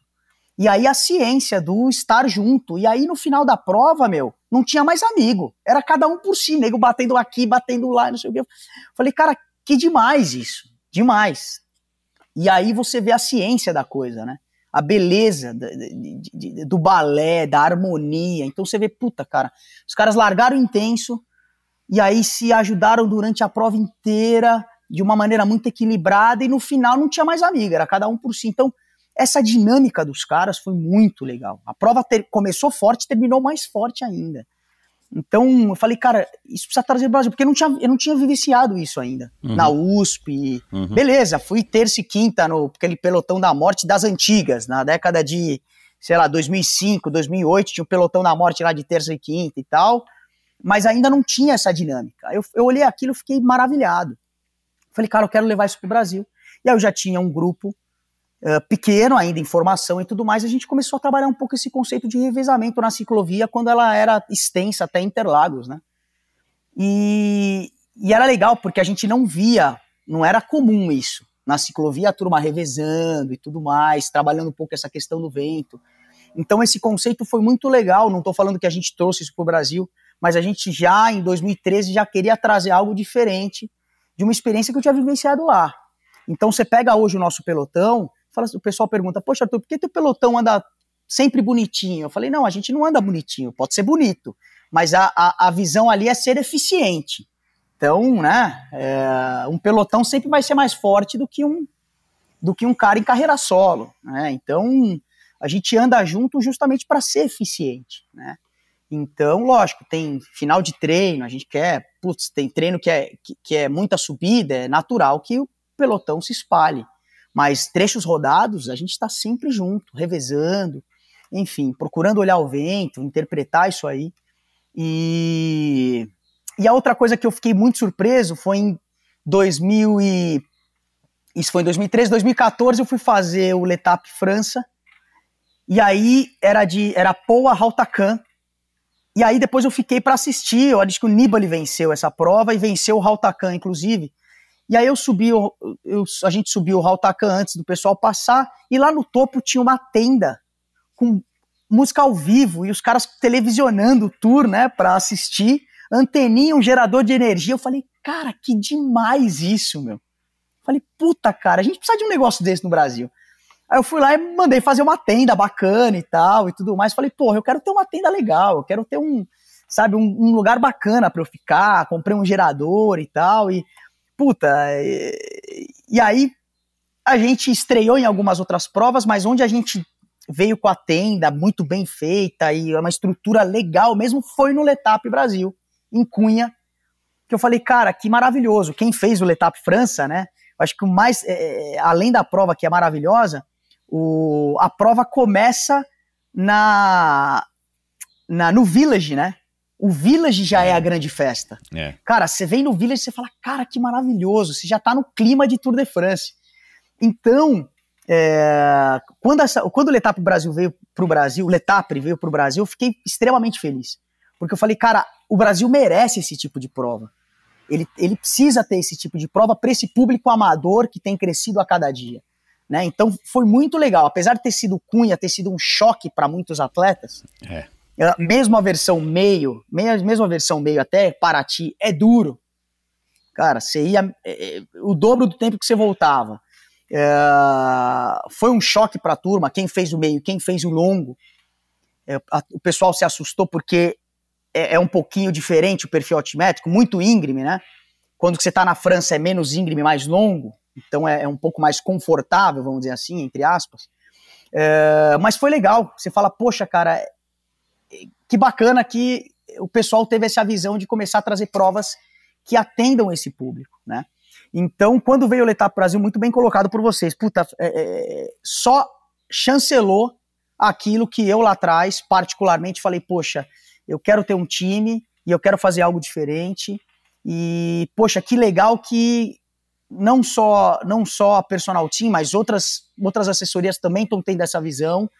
E o pessoal de prova também está tendo essa visão. Né, de tipo, poxa, vamos levar uma bandeira legal de peso, de nome, uma, uma prova bem organizada, bem estruturada, respeitando o atleta, né, uh, dando uma área para as assessorias montarem as suas estruturas, né, uh, o Village, que eu acho que é fantástico, entendeu? Uh, que Nova York começou a dar um tiro no pé, na minha opinião, quando é, o Village começou a perder qualidade, começou a perder espaço, porque a, a, o legal quem fez quem faz Iron Man e tudo mais, poxa, vai para Floripa, putz, o Iron Man começa muito antes, naquela festa da, né, do pessoal que quer comprar, da turma que quer putz, consumir, quer ver as novidades e tudo mais. Então, é, é, esse clima que tem acontecido, essa tendência, assim, quando chegou o Letap Brasil, putz, chancelou de falar, putz, eu tô no caminho certo, né? Eu, eu acho que é, é isso, a gente continuar investindo, não só para atender os nossos atletas, mas eu acho que fomentar isso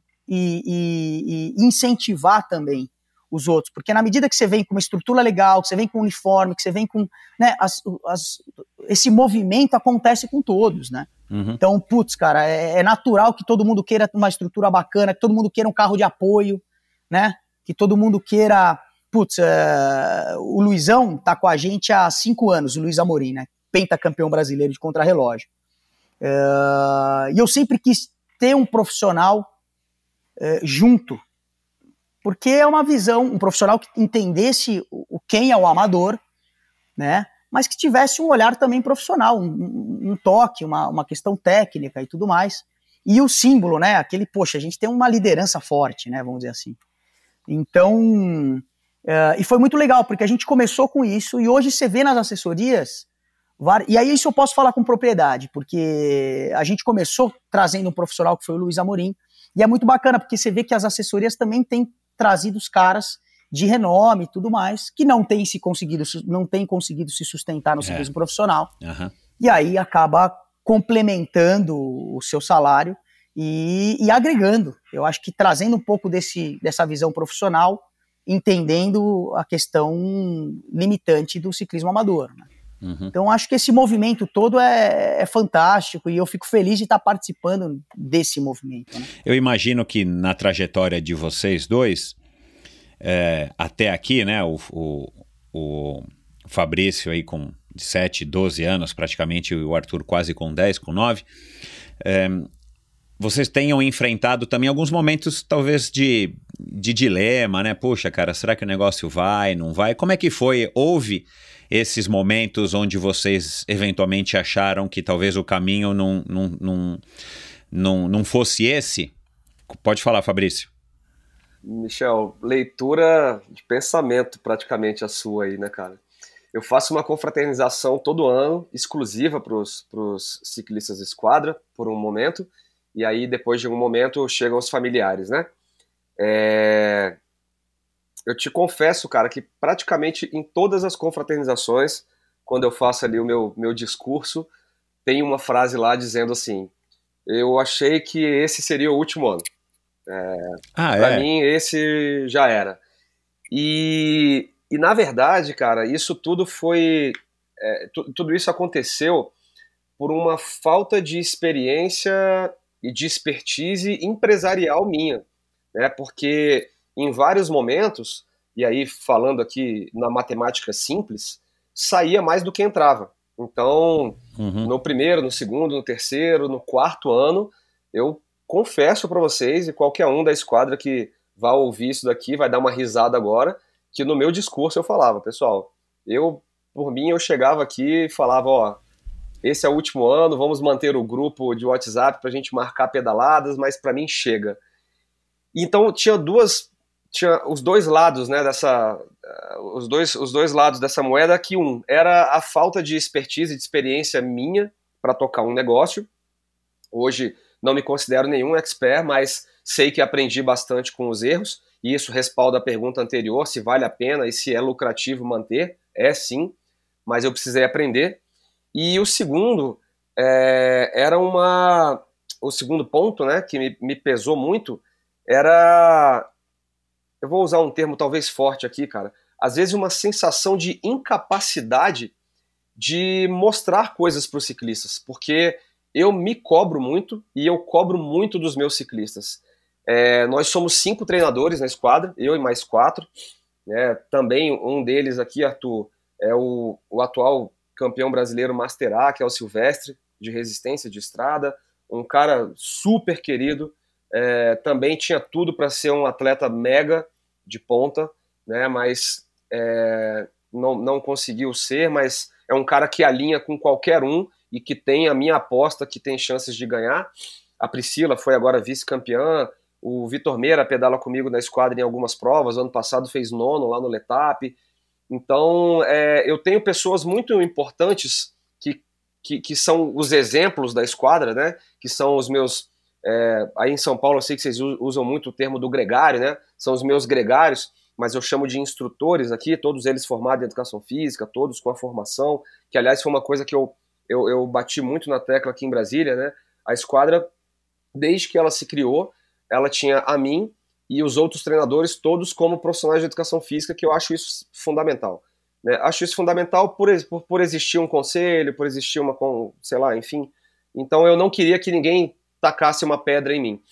É, então esse segundo ponto, para mim, ele sempre doeu muito, que era tentar ensinar coisas que as pessoas não aprendiam. O Arthur falou uma coisa legal agora que eu não vou lembrar as palavras, mas aí eu vou falar com as minhas, que eu falo muito para os ciclistas o seguinte, galera, não adianta ficar tão forte antes de ficar bom. Você precisa ficar bom. Se você não se tornar um bom ciclista, essa força toda que você tem aí, ela vai por água abaixo. E eu fiz várias coisas aqui já com a esquadra, assim. É, eu tenho condições de andar no, nos três grupos, né? No meu grupo mais tranquilo, no meu grupo moderado e no meu grupo forte. Totais condições. E como que eu faço para andar no meu grupo forte? Eu uso a inteligência. Né? Eu não vou para frente desço marcha e passo 100 km puxando o treino. Né? Eu vou lá na frente, dou uma pimentada, venho para trás. Quando chega num subidão, eu boto na frente, seguro o ritmo, aí ninguém me passa. E aí eu, depois eu pergunto, é, cadê os valentão? Por que, que ninguém me passou na subida, né? Porque aí eu entro na subida com uma vantagem X ali, que eu dou uma monitorada e falo, bom, essa vantagem aqui, para o cara me passar, ele vai ter que entrar muito no vermelho. E às vezes, a, a, a, quando eu não consigo levar isso para um, dois, três ou um grupo de ciclistas, isso me incomoda muito, né? É, já, me incomodou muito mais. Hoje em dia, é, o que eu faço é esse exemplo que eu vou dar agora, que é numa volta ao lago que a gente estava fazendo aqui. E a volta ao lago é a seguinte: uma vez que você passou da metade dela, ou você volta ela toda, ou você completa, né? E aí eu deixo para aquele momento ali de dar uma sapecada. Então eu deixo o treino bem quente mesmo e deixo os caras começarem a dar porrada. Quando os caras começam a dar porrada, eu fico escondidinho ali atrás, vejo que os caras estão cansados, eu boto do lado e vou. Faço aquela manutenção do VAT ali e vou embora. E aí algum vira para mim e fala: Ô, oh, cara, o fulano ficou. Eu falo: o problema é dele. Deixa ele. Né? Então, essa, essa, essa cabeça dura de muitos ciclistas, e principalmente ciclistas novos, né, que chegaram agora e aí é, começam a fazer uso de X, Y, Z, substâncias aí, cara, me entristece muito, bastante, e isso me faz às vezes pensar em desistir, Michel. Mas é, o meu grupo hoje tem 71 ciclistas presenciais. Os online não treinam com a gente, né? Quem treina online é online, quem treina presencial é presencial. Eles não, não se comunicam, né? É, no mesmo pelotão. Então isso me incomoda, mas às vezes eu olho para trás, né? Eu olho para trás e vejo 71 pessoas no meu pelotão e eu pergunto, eu me pergunto, né? Calmo em casa depois de um banho tomado. Peraí, cara. Duas, três pessoas vão me tirar do sério em detrimento das outras 67 que querem aprender? E aí eu volto lá no meu discurso e falo, mas eu pensei melhor, pensei bastante. Então eu acho que hoje fazer a diferença na vida das pessoas e transformar a vida da maioria das pessoas é o que mais me move, é o que mais me, me faz ir em frente. E esse momento uhum. que a gente vive aí há dois anos fez o ciclismo. O ciclismo já estava decolado, né? Como você falou. Eu, eu uso muito esse tempo é, que você usa, Michel, dos 10 anos, né? 10 anos o avião decolou, com 5 anos ele atingiu a altitude e agora ele teve que ir, ir para mais alto. Né? Na minha uhum. cabeça, esse avião. É a minha impressão é, também. Ele teve que subir alguns metros de altitude e eu acredito que ele pode até descer um pouquinho, mas ele jamais vai voltar para o que era antes. Jamais. O ciclismo, né? O ciclismo, o mountain bike, etc. Então é isso que me move, Michel. Eu acho que não dá para desistir, porque o grupo de quem quer, de quem quer curtir, de quem quer aprender, é muito maior do que o grupo que quer andar na frente um, dois, três, quatro, cinco treinos. E é isso que me move. Isso me faz cada dia enxergar é, que eu estou no caminho certo, que o Arthur está no caminho certo, que todos os nossos amigos e pares aí, é, cabeças, né, desses grandes pelotões aí, tem muito o que ensinar e agregar na vida de muitas pessoas. E você, Arthur? Quais foram os pontos ruins, ou se, se houve, né? Qual foi? Ah. Nessa trajetória aí de falar, puxa, cara, acho que será que é isso mesmo? É, é muito legal ouvir o, o Lino compartilhando isso, e porque a gente não se sente sozinho, né, nesse universo, né? Estamos juntos. Então, mas é muito legal. Eu, eu sempre, eu sempre tive um, um profundo respeito, assim, uh, pessoal que tem mais bagagem do que a minha. A minha eu estou construindo, né? É, estamos construindo e esse livro só se fecha depois que a gente partir de uma dessa para melhor, mas, mas eu sempre ouvi muito, assim, apesar de eu falar demais, mas eu sempre ouvi e ponderei muito, assim, as, uh, o que o pessoal fala e as, as, experiências vividas, né? Então é muito legal esse, essa, essa, esse discurso do Lino, porque, cara, eu, eu, você vinha falando e eu vinha me identificando, assim, né? Tipo, que loucura, né? Esse cara tá falando de mim, né? Então, é, eu já tive experiências, por exemplo, de chegar no final do ano também assim, exaurido, né? Você fala, cara, parece que eu corri uma grande volta. A gente brinca, né?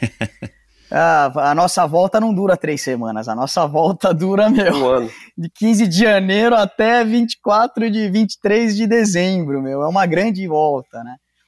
Então, porque é isso, a gente, é, a gente lida com diversas variáveis, né? É, lógico que o início sempre, é, quando você starta um negócio uh, e você não quer um investimento de alguém de fora para você ter autonomia e tudo mais, é, é, sempre um desafio, né? Então eu me lembro que, poxa, eu tinha comprado um carro para fazer escolta e, meu, às vezes eu saía para fazer o treino do final de semana, a conta não fechava.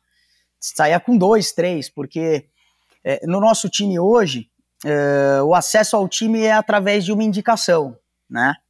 De, desde o início, na verdade, sempre foi através de uma indicação, porque eu entendi que, poxa, o, o ambiente é, é fundamental para você, para você, inclusive, performar, né?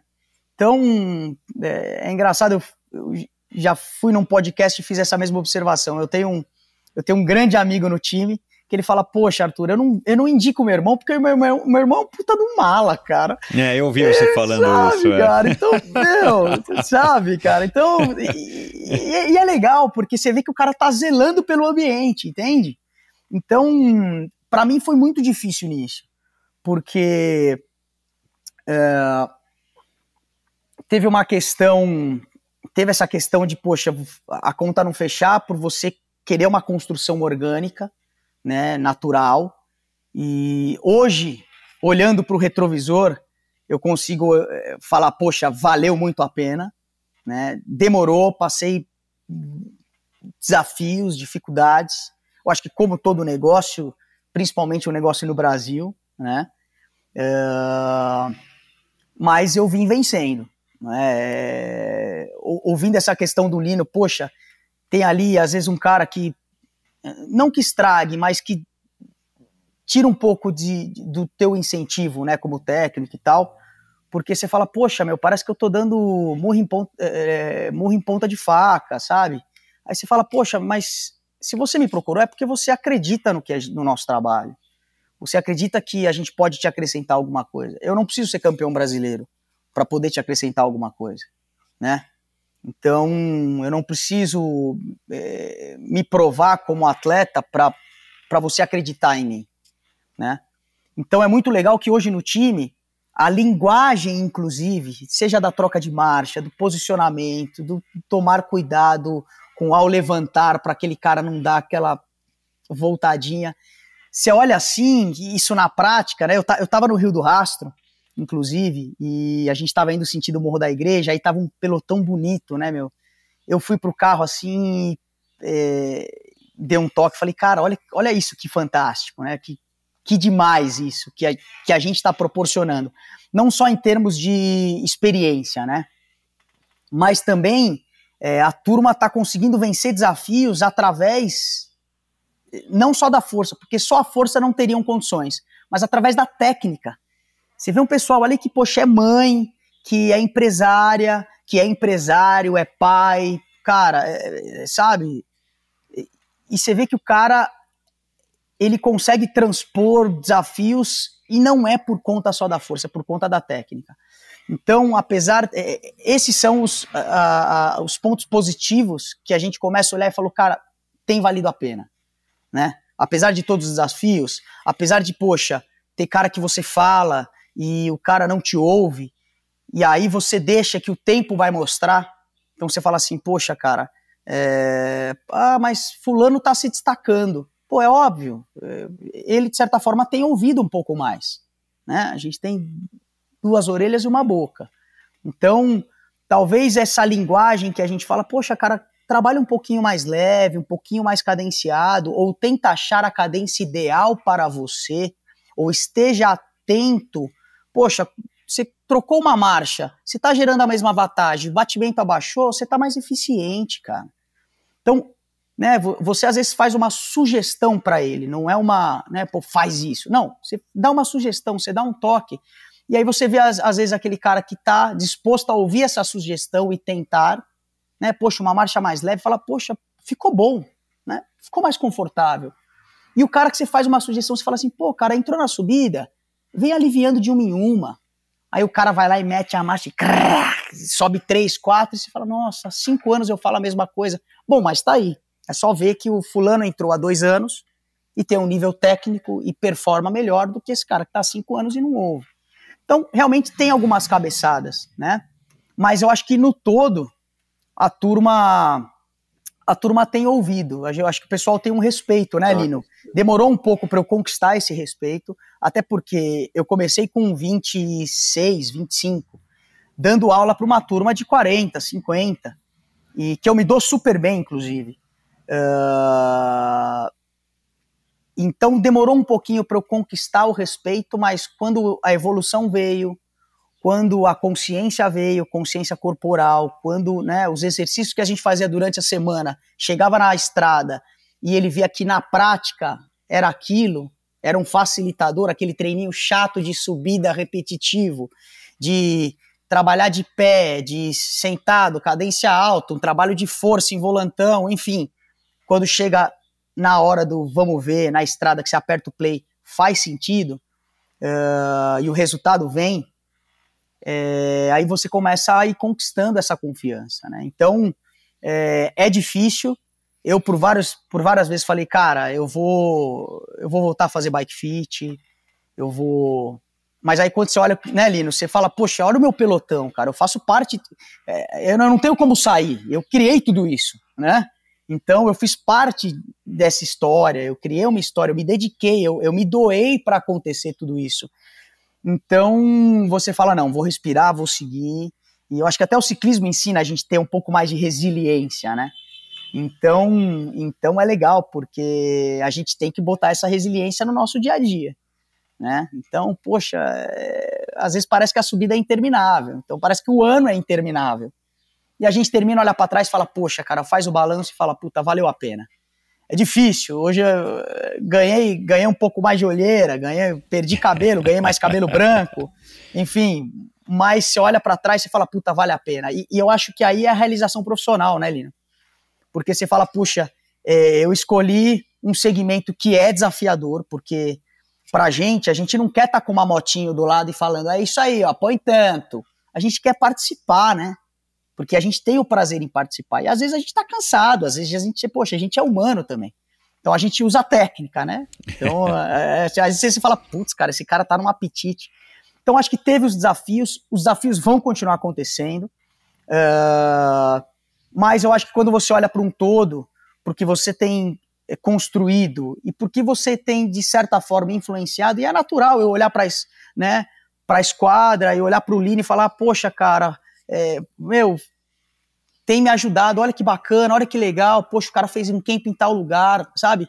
E você faz alguma coisa que influencia. Então, essa, essa, é, esse movimento que tem acontecido, eu acho que é, é positivo, essa troca de experiência também. Para mim foi muito bom. Tá aqui e ouvir, e ouvir algumas coisas que o Lino falou, cara. Eu já ganhei o dia, entendeu? Então é, é importante, eu acho, para essa construção do ciclismo como um todo é, no Brasil, né? Para gente que torce pro, pro ciclismo é, melhorar para o Brasil, né? Então, no Brasil. Então, eu acho que é fundamental esse tipo de, de podcast, dessa, de, dessas oportunidades e tudo mais, porque é, essas iniciativas só vêm acrescentar e a gente fica com prazer de participar porque é em, em prol do ciclismo, uhum. né? Sem dúvida nenhuma. Uh, você falou da história, né? É Arthur, de você ter começado com 20 e poucos anos e você está trabalhando com pessoas muito mais velhas do que você. E eu quero então agora entrar nesse assunto do público, né, cara? Assim, por que, que o ciclismo. É, claro, o ciclismo cresceu no mundo, isso é um fenômeno mundial, né? Teve uma matéria há alguns anos é, não lembro agora em qual revista, se foi na Go Outside Gringa, enfim, mas que o ciclismo estava sendo considerado o novo golfe, né? É, assim como o triatlon também já teve aí algumas matérias que indicaram essa questão de que todo CEO tinha que fazer um Ironman, ou queria fazer um Ironman, né? Eles criaram esse Ironman 70.3, que esse sonho ficou um pouco mais fácil, então todo mundo tinha aí no currículo um Ironman, enfim, e, e de repente o ciclismo experimenta isso e, e principalmente no Brasil, porque é isso que você falou, Fabrício, do teu amigo italiano lá que está nove anos na, com a mesma bicicleta, já em 1995, 1997, que eu ia muito para os Estados Unidos pedalar, época que eu estava fazendo Race Across America, e, e, era um fato, assim, a gente ouvia lá das pessoas que estavam lá, dos americanos, do próprio Sid Lopes, que tem loja até hoje lá, esse negócio dessas bicicletas de 7, 8, 10 mil dólares, né, que aqui no Brasil chegam por preços, ou 7, 8, 10 mil euros ou libras, é uma coisa rara lá fora, assim, rara, é uma coisa pequena, claro, né, porque são, são somas mesmo para quem está lá fora ganhando é, em euro, em dólar, é, um, é, um, é uma coisa difícil, né? E que no Brasil tinha essa, essa deturpação do esporte, no caso do ciclismo, que havia, né, numa área de transição do Ironman ou numa área de transição, numa num, num curral do Letap, meu, a média da, do valor das bicicletas é absurda, né? A um ponto que no triatlon é, muita gente, tipo, né, desistiu de participar porque fala assim, ah, cara, como é que eu vou comprar uma bicicleta de 40 mil, que não é a mais cara, mas como é que eu vou comprar uma bicicleta de 50 mil, que se você for pensar em termos venais, cara, é um valor absurdo para você dar numa bicicleta Claro, a gente sabe que tem tecnologia, a gente sabe que tem tudo, mas assim, perto da nossa realidade é um absurdo. Mas a gente experimentou no Brasil nesses, nessa última década, vamos padronizar dessa maneira. Uh, que é só a nossa opinião, mas é mais ou menos isso, que, cara, de repente virou um esporte, né, o, o, o ciclismo profissional aqui no Brasil, ele sempre foi um esporte é, de, das classes inferiores, né? É, dessa grande dificuldade que os ciclistas profissionais tinham de conseguir equipamento e tudo mais. É, pelo menos é essa história que a gente ouve ser contada aqui pelos próprios protagonistas no Endorfina. E de repente o ciclismo amador aqui no Brasil vira um esporte das elites. E aí você tem que trabalhar com um CEO, você tem que trabalhar com um cara que é um médico cirurgião XPTO Mega Blaster. E, e de repente são pessoas que talvez não estejam acostumadas a receber uma ordem, entre aspas, né, nesse sentido de falar assim: olha, você tem que fazer isso, olha, calma, cara, vai devagar.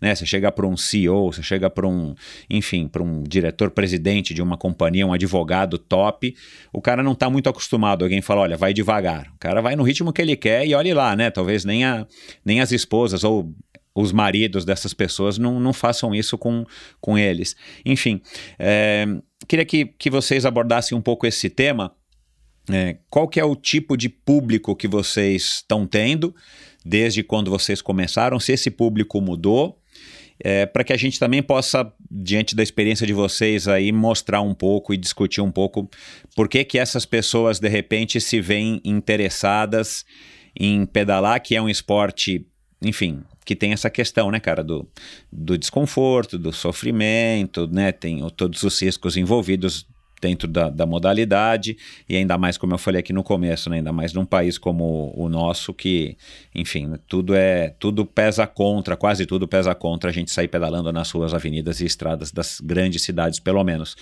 Como é que foi essa evolução do público? Quem é o público que te procura? O que, que você observa é, também dos teus concorrentes ou enfim das pessoas que você vê pedalando aí em Brasília? Quem são essas pessoas? Michel, é, a esquadra ela começou com um petit comitê de 20 convidados, né? Dentro desses convidados, eu me lembro como se fosse agora. É, vejo eles aqui na minha frente, cara. É, consultório odontológico, mega consultório de Brasília, é, empresários de alguns ramos é, locais aqui, né? Lojas de, de enfim, de calçados, é, e funcionários públicos, funcionários públicos, é, vou citar dois, dois aqui, que são juízes e promotores, assim, que, que é o que eu mais tenho aqui dentro da esquadra. Então, basicamente, a esquadra começou dessa forma.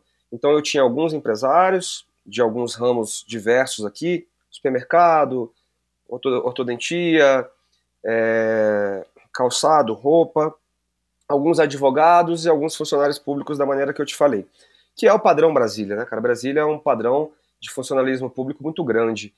E assim como, não sei se foi o Michel ou o Arthur citou aí agora há pouco, não foi o Arthur que citou, a esquadra eu nunca fiz propaganda, venha pedalar na esquadra. A esquadra sempre foi por indicação. Então, quando eu tinha lá esses 20 primeiros convidados, eu tinha assim uma expectativa de que 10 ali fechassem, né, nesse lançamento.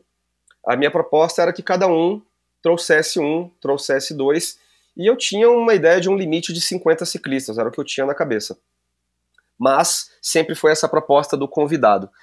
E tendo essa proposta do convidado, não ficou muito distante dessa seara de empresários e funcionários públicos, né? Ah, tá. Porque uhum. um acabava trazendo o outro, né?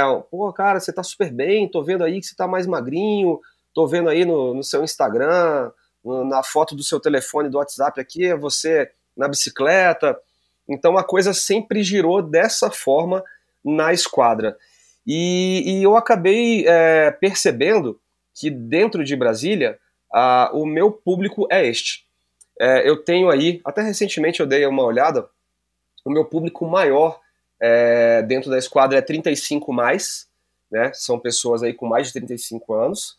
Uh, eu tenho 70% masculino, 30% feminino, é, é, o meu número hoje. Esse número de mulheres já foi um, só um mesmo. Né? Poderia ter começado com quatro ou cinco, mas não, por muito tempo é. foi um.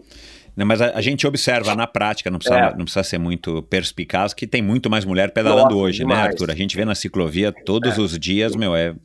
Que bom, né? Felizmente. Exato. Na minha época tinha 3, 4, 5 e olhe lá quando você via, né? Eu, mas, e mas e aí? É, eu diria que o meu número de mulheres na esquadra é, aumentou cinco vezes, né? Se for para colocar em números mesmo. Uma coisa muito legal, eu acho, eu acho que o público feminino é um público um pouquinho difícil de trabalhar, né? Você tem que ainda mais sendo, sendo eu o treinador, é, é uma forma diferente de falar, é uma abordagem diferente. Eu, por exemplo, eu toco muito nos ciclistas durante o pelotão, e aí nas mulheres eu, eu evito fazer isso, né? Eu não, não toco em alguma mulher, a menos que seja uma necessidade de evitar uma queda ou de empurrar para um lado. Mas está é, tá crescendo sim. Eu acabei de falar para vocês agora, agora há pouco que uma das minhas instrutoras, né, ela foi vice-campeã agora aqui em Goiânia recentemente, a Priscila, é, ela, ela me deu essa tranquilidade, porque aí tem um grupo das meninas, né, e aí essas conversas entre as mulheres eu deixo por conta dela, e Brasília não tem como fugir muito disso. Né? Ou o cara é um empresário, ou ele é um advogado, ou ele é um funcionário público. Não tem como fugir muito disso. E eu sempre observei muito o mercado fora de Brasília tanto no Brasil quanto fora. Então eu sempre observei bastante São Paulo, sempre observei bastante Rio de Janeiro e é, algumas coisas no norte, algumas coisas no sul, um pouco menos. É, eu não sei se a esquadra, por eu ter criado as coisas de uma maneira bem acelerada e feito as coisas de uma maneira bem rápida, eu acho que a gente andou um pouquinho na frente de muitos outros grupos e aí acabou que eu que estava ali na, na, na frente ali sendo observado, né? Mas essa minha ida a São Paulo, conhecer o Arthur, conhecer o Igor, conhecer o, o Ricardo e várias outras pessoas, a possibilidade de pedalar. Eu, cara, eu tenho mais de 25 anos de pedal, eu nunca tinha pedalado em São Paulo na minha vida. E eu falava, cara, como é que é pedalar em São Paulo, né, velho? É, porra, primeira coisa. Não, né, vocês bicho? foram em Romeiros, né? Assim. É, não, é. Romeiros é interior eu- eu de São já- Paulo, né? Em São já Paulo não é lá essas maravilhas. É, não, então, eu já queimei a ficha porque eu comecei pedalando em Romeiros, né? Até É. falei para uns colegas aqui, eu falei, meu irmão, se te levarem de olho fechado para lá, mandar você abrir o olho em cima da bicicleta, você não sabe onde é que você tá. Porque o lugar realmente é espetacular. É, espetacular. Mas no dia seguinte eu tive a oportunidade de pedalar com um grupo aí de São Paulo, até cruzei com o Arthur, ali perto da, da Marginal, ali numa ponte. Então eu pedalei na USP, eu pedalei na USP sem saber que eu tava na USP. Né, porque eu encontrei com o grupo ali perto da Faria Lima, os caras já saíram acelerando e eu fui atrás, olhando aqueles luzinha piscando. Ah, o- aí chegamos lá, ó, o treino vai ser assim, assim, assado. É, já até deixo uma dica aqui, né, cara? Eu poderia ter pedalado com um grupo mais forte. Falei, não, cara, não sei nem onde é que eu tô, vou pedalar com um grupo mais fraco aqui para entender o que tá acontecendo. Fiquei na roda o tempo inteiro. Poucas vezes eu dei uma puxadinha ali também para, né? Ó, tem, tem uma faixa amarrada. tem, uma, tem uma faixazinha amarrada aqui na cintura, né? Então, não, não, não É. tenta fazer tanta graça assim que eu, eu, eu- eu sei onde é que eu tô me metendo. Mas enfim, só pra fazer uma brincadeira aqui, foi bem legal pedalar. E aí pedalando, pedalando pra cacete lá uma hora, o pau comendo, sobe, desce, curva, balão, etc. Aí eu virei e falei, tinha terminado o treino, o cara, não, agora a gente vai dar um rolê lá na, na Marginal. Aí eu virei pro cara do meu lado e falei assim, cara, eu tô afim de fazer uma postagem, né, mais tarde. É, como é que é o nome desse lugar aqui que a gente tá pedalando? Porra, era 4h50 da manhã, cara, escuro pra cacete. Eu falei assim, cara, não, aqui é a USP. Eu falei, cara, eu tô pedalando dentro da USP, é isso mesmo? Cara, aí já tava mais claro, né, seis e pouco da manhã. Aí eu fiquei olhando pro lado, ah, ali é o Instituto Butantan, aqui é não sei o quê. Eu falei, cara, não tô acreditando, né, velho? Então eu nunca tinha pedalado em São Paulo e, e eu entendi bastante desse grupo, entendi bastante do grupo do, do Arthur e alguns outros que eu pude perguntar de curiosidade, né? E lá no, no, no, no briefing lá de manhã, o, o treinador virou e falou assim: galera, o negócio é o seguinte, cara. Eu até me identifiquei bastante com isso porque eu faço isso bastante aqui em Brasília, né? O negócio é o seguinte: lá no mercado financeiro, vocês se juntam lá e se, matem, façam o que vocês quiserem, porrada, quebra a mesa. Aqui não. Aí depois eu fui perguntar pra ele, ele falou assim, não, bicho, aqui, velho, é todo mundo, CEO não sei aonde, é o milionário não sei da onde, é o acionista não sei da onde. Eu falei, é mesmo, cara? Falei, é, mas aqui na hora do pedal é todo mundo ciclista. Então eu sempre enxerguei São Paulo dessa forma, e eu pude verificar que realmente é isso que acontece, né, cara? É, são, é, os grupos têm pessoas, é, CEO da, da empresa X, da presidente da empresa Y, VP da outra, e o cara foi me apontando, ó, aquele ali é VP, aquele ali é isso, aquele ali é isso, aquele ali. Falei, puta que pariu. Então eu acho que o que muda. Pô, Michel, você tinha falado que não era palavrão, desculpa. É, Não, fica tranquilo. Então eu, eu, ouviu.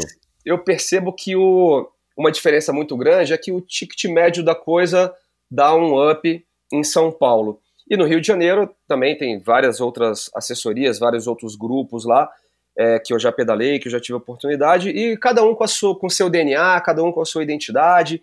E, e é isso, é funcionalismo público empresários, advogados, é o perfil do Distrito Federal, Brasília, plano piloto, onde a esquadra está situada. E isso não mudou com o passar dos anos, com esse crescimento, só, é, só aumentou, mas é. uh, o tipo, o perfil dos. Agora, na tua percepção, Fabrício, essas pessoas elas vão lá buscando o quê?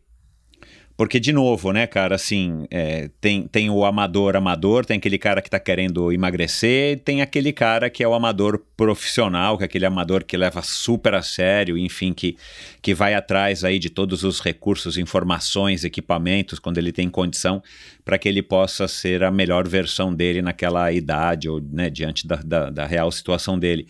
É, dá para você é, padronizar dentro do teu público, da tua observação aí nesses anos todos à frente da da, da esquadra? Dá sim, Michel. É, sempre que eu palestrei, cara, eu usava um, uma, uma expressão que era o seguinte: existe o profissional atleta e o atleta profissional. Né? O Arthur já foi um, um, um atleta profissional e hoje o, o que eu tenho na esquadra são profissionais atletas. Então uhum. ele é advogado atleta, ele é empresário atleta, ele é professor atleta, ele é juiz atleta. E isso é muito legal, porque você usou um termo muito bacana aí, que é a, a melhor versão de cada um. Né? E, e as pessoas acredito, esse último ano, esses últimos 24 meses, esses últimos 18 meses, as pessoas estão buscando o ciclismo é, pelo esporte que ele se transformou ou pelo que ele se mostra na atualidade.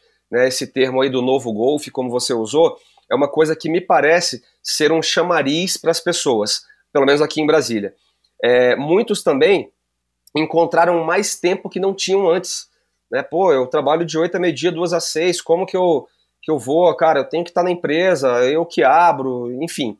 E essa situação que a gente está vivendo nesses últimos 24 meses, é, eu acho que colocou mais tempo na vida das pessoas, mais tempo para elas se cuidarem.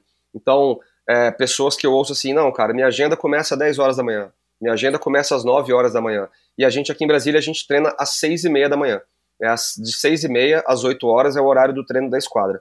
E eu acho que isso, essa mudança de time, essa mudança de vida, essa mudança de percepção das pessoas, é.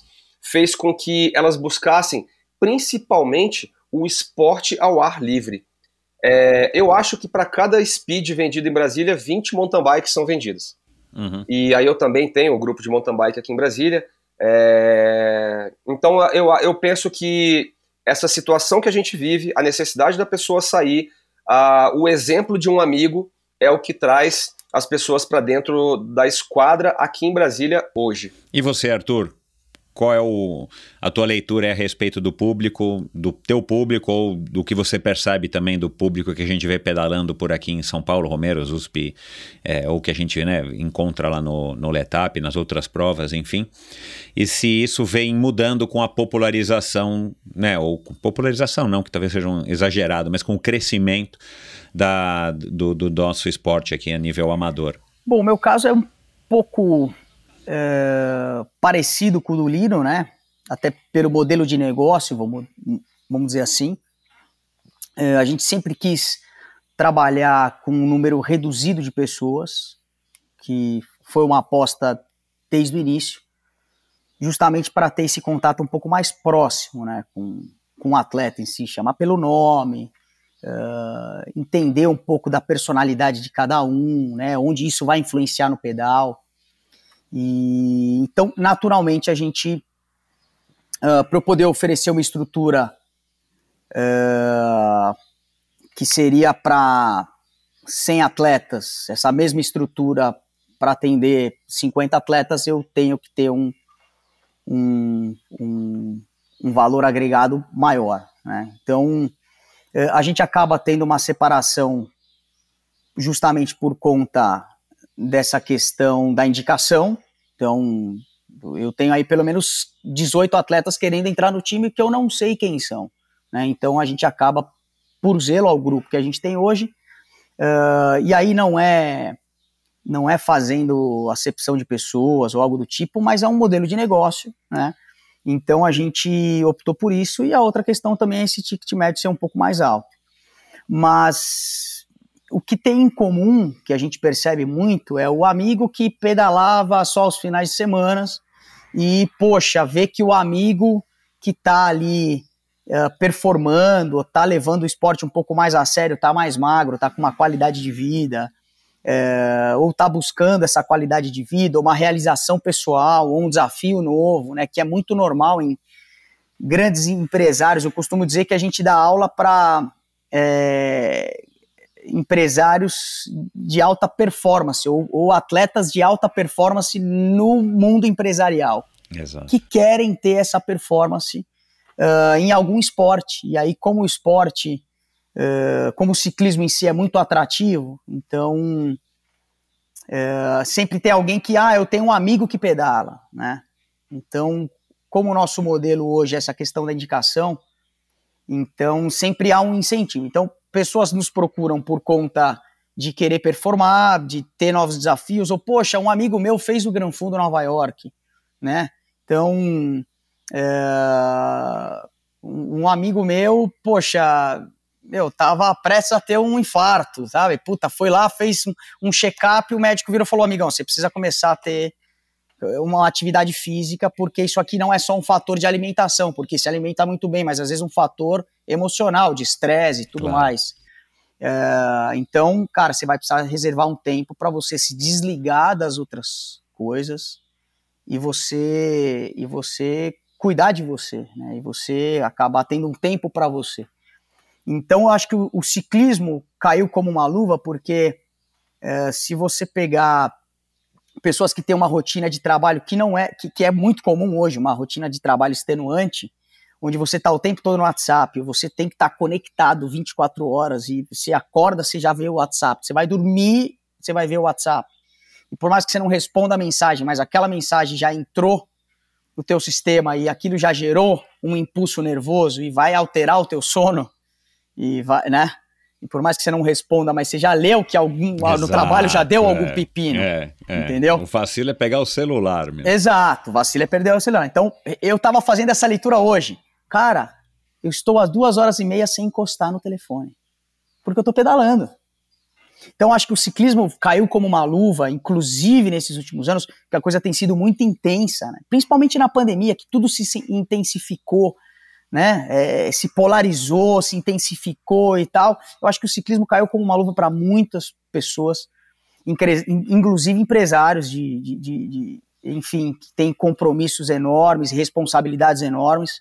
É, que ele vai ter um tempo para ele, onde ele vai estar tá ali uma hora e meia durante a semana, duas vezes por semana, três vezes por semana, uma hora e meia três horas, sem mexer no celular, ou talvez num intervalo que ele vai ver uma coisa ou outra, mas ele vai estar tá cuidando não só da saúde física dele, mas da saúde como um todo, né? Uhum. Então eu acho que o ciclismo ele, ele religa o ser humano com a natureza dele de novo, porque uhum.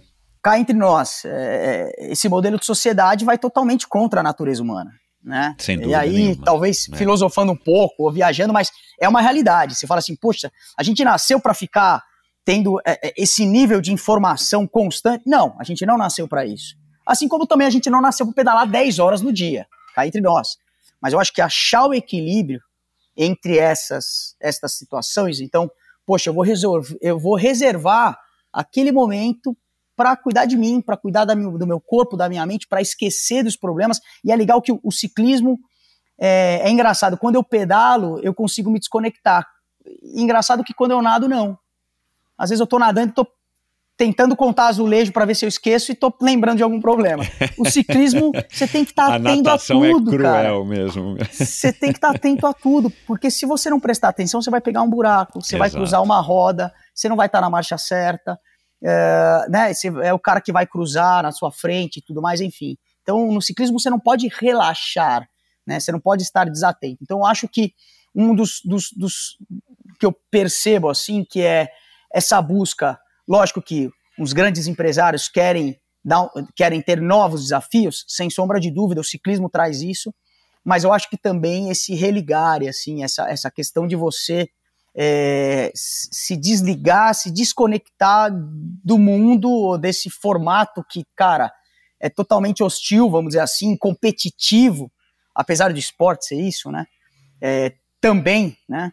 Mas você se desconecta e você você você mergulha ali no teu no, na tua natureza, entendeu? Então eu acho que eu acho que um dos, dos grandes fatores foi exatamente isso. Né? O Arthur, você é, dentro do teu público, por exemplo, tem esse perfil, há pessoas nesse perfil onde é, eu acho que foi o Fabrício, acho que foi o Fabrício, né, que falou que é, elas estão muito preocupadas com a performance e acho que foi você mesmo que falou, muito, muito preocupadas com a performance e de repente acabam esquecendo essa história do prazer.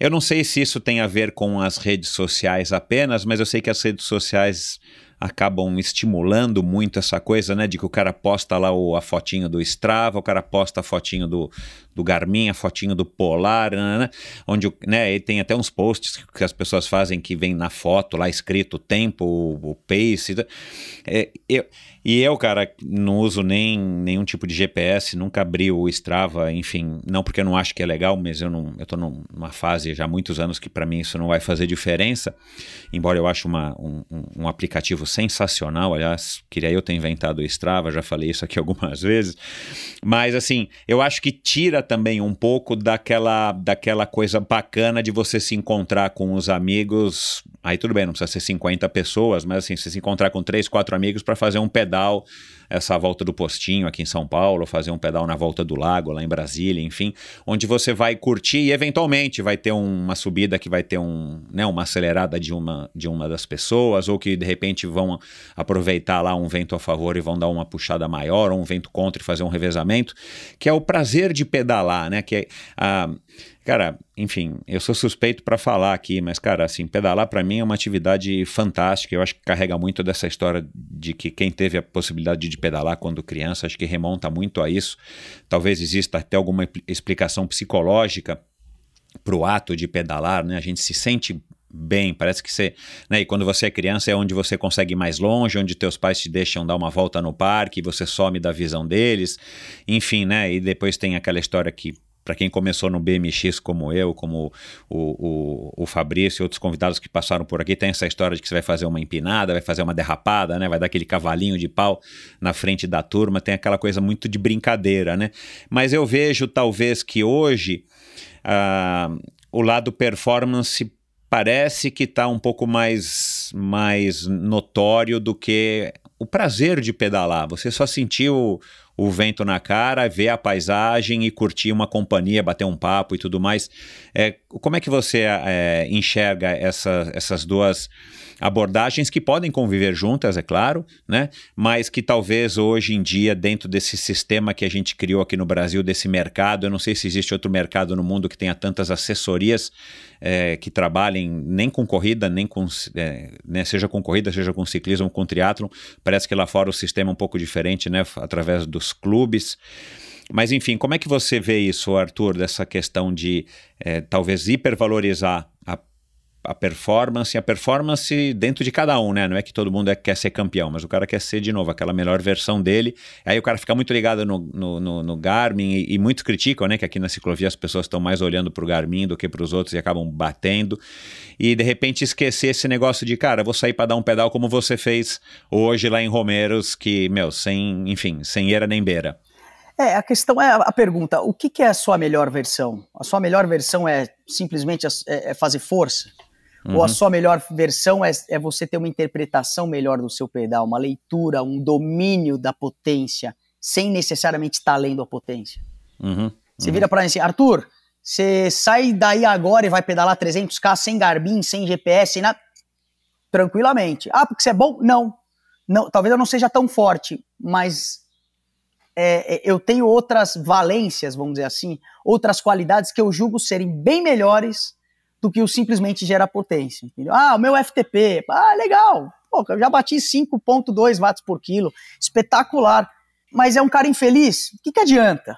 Né? Então, assim, poxa, aí você começa, você vê o pessoal pegando bicicleta e, e você vê o cara mal-humorado, porque o, é, não está gerando a vantagem, porque não está tendo a performance, você fala, cara, a bike veio para ser a solução, ela não veio para ser um problema mais.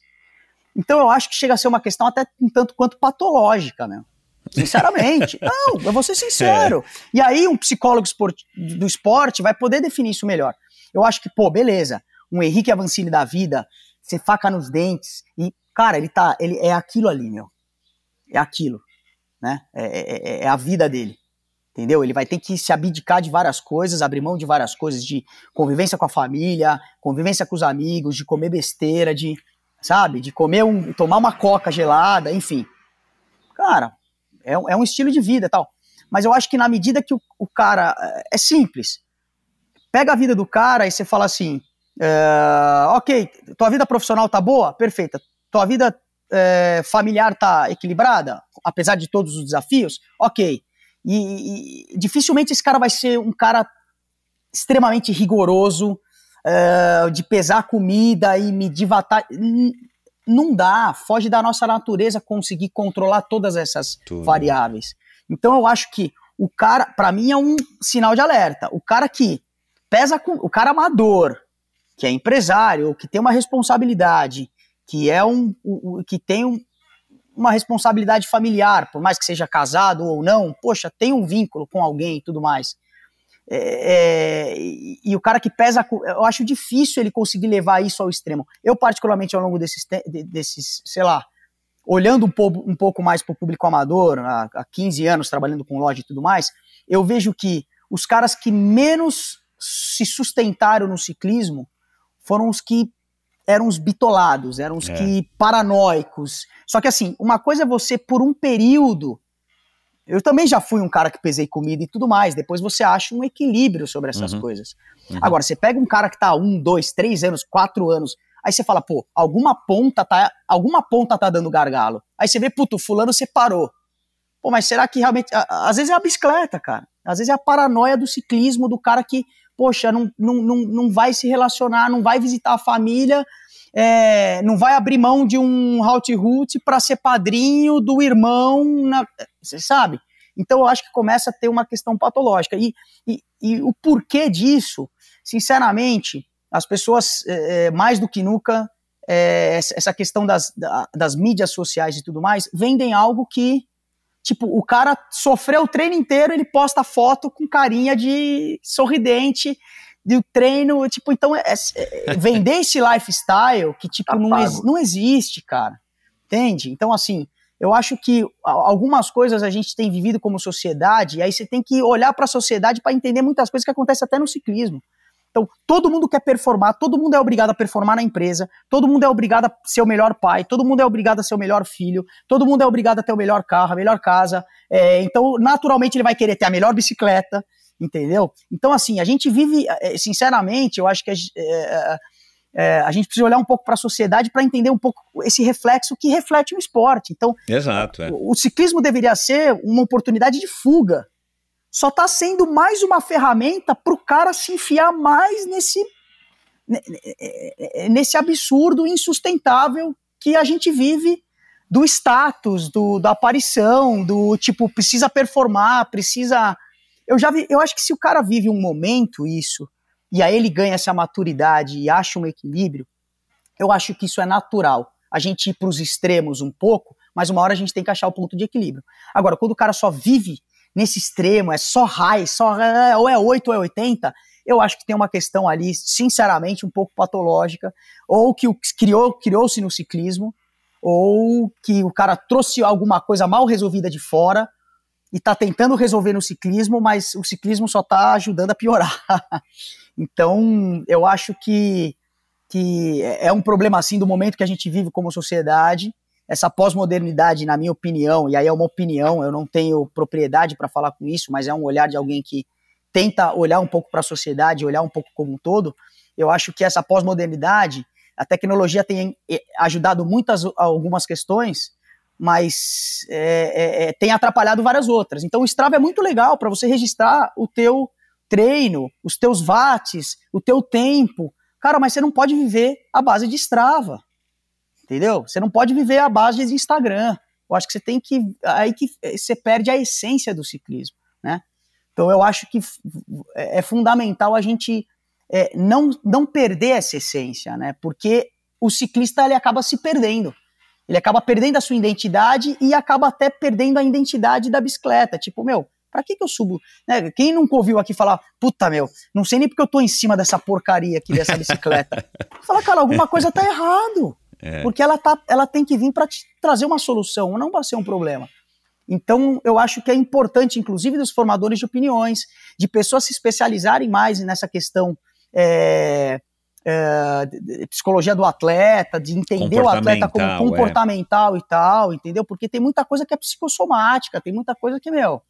Então, eu acho que é, é um momento muito legal que a gente tem vivido, mas se a gente não tomar cuidado, e aí quando eu falo, eu também falo para mim, porque eu já fui um cara desse, é, a gente acaba se perdendo é, como atleta, como ser humano e perdendo. E, e, e, aí o que era um resgate da nossa infância, de boas sensações, de liberdade, de aventura e tudo mais, começa a se tornar um problema.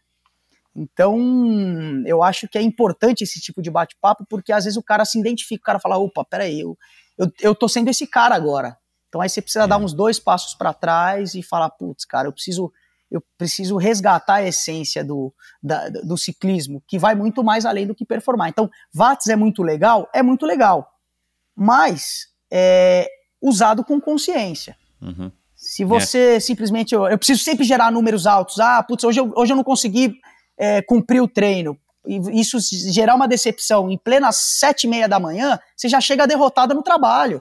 Cara, é. não faz sentido.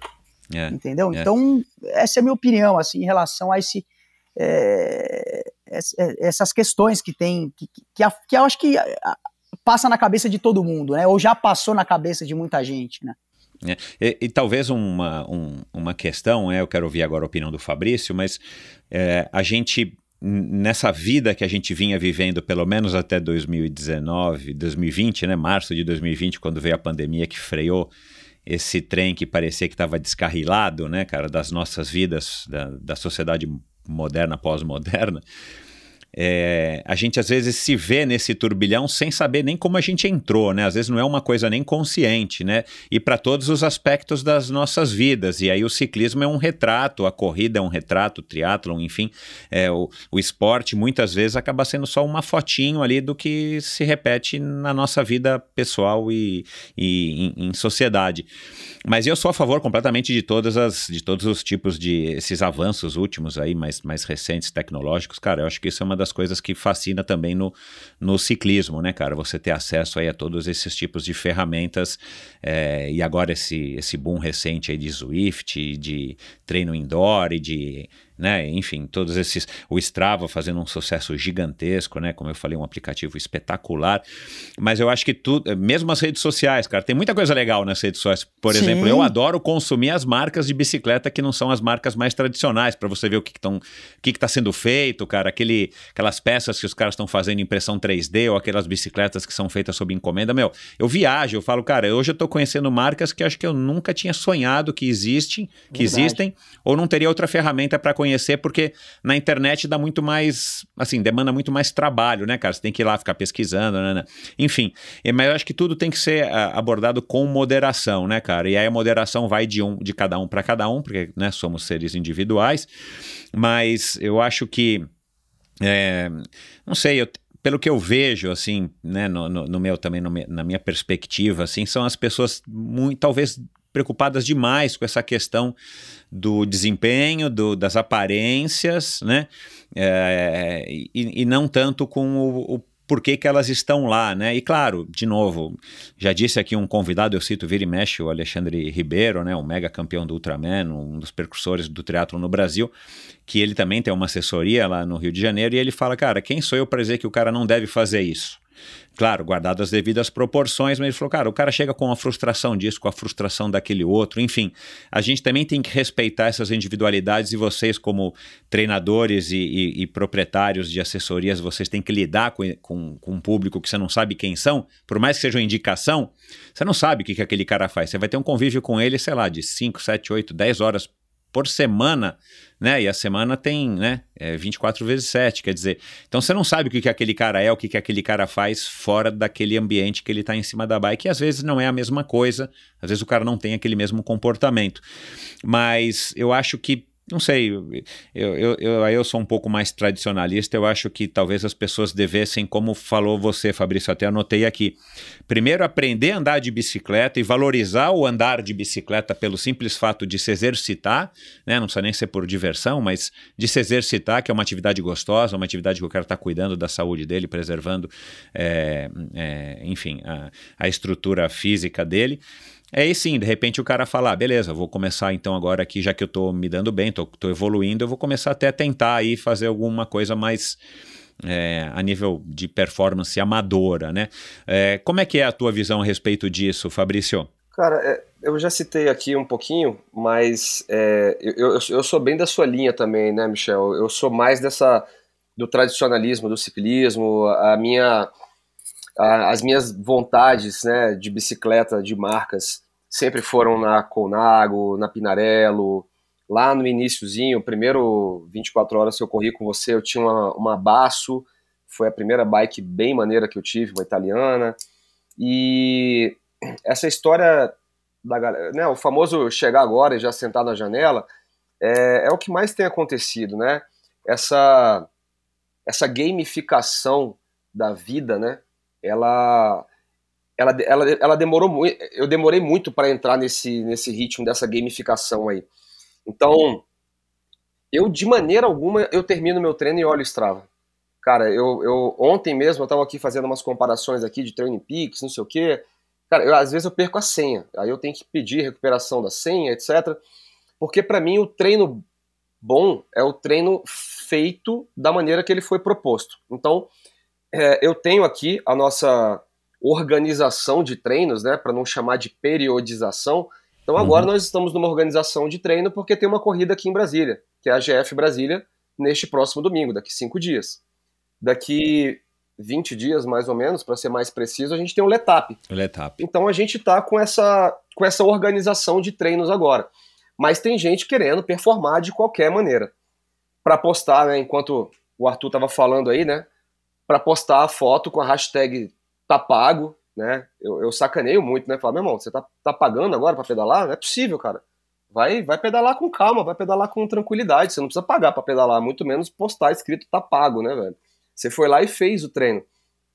E eu entendo que, que as pessoas estão nessa onda de mostrar, de postar, de chegar perto do com, é, de estar tá entre os 10, então, a gente faz um treino aqui no parque da cidade. Não sei se o Michel teve a oportunidade de pedalar aqui no parque da cidade.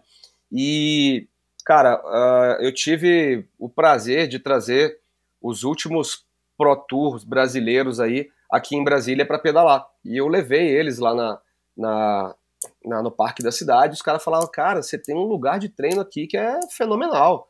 É uma volta de 10 quilômetros sem semáforo, sem lombada, sem buraco, com pouquíssimo trânsito e os nossos treinos ali giram, giram em torno de 50 a 70 quilômetros cada vez que a gente vai lá na terça e na quinta, né?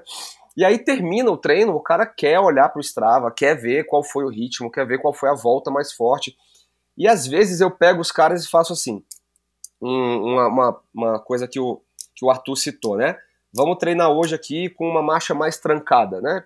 52, 12. Então a gente vai fazer uma volta inteira, independente do, do, do relevo, com essa situação. Depois a gente vai fazer uma volta com 52, 25. Uh, depois a gente vai fazer uma, um pouco de técnica e a última volta é livre. Salve-se quem puder.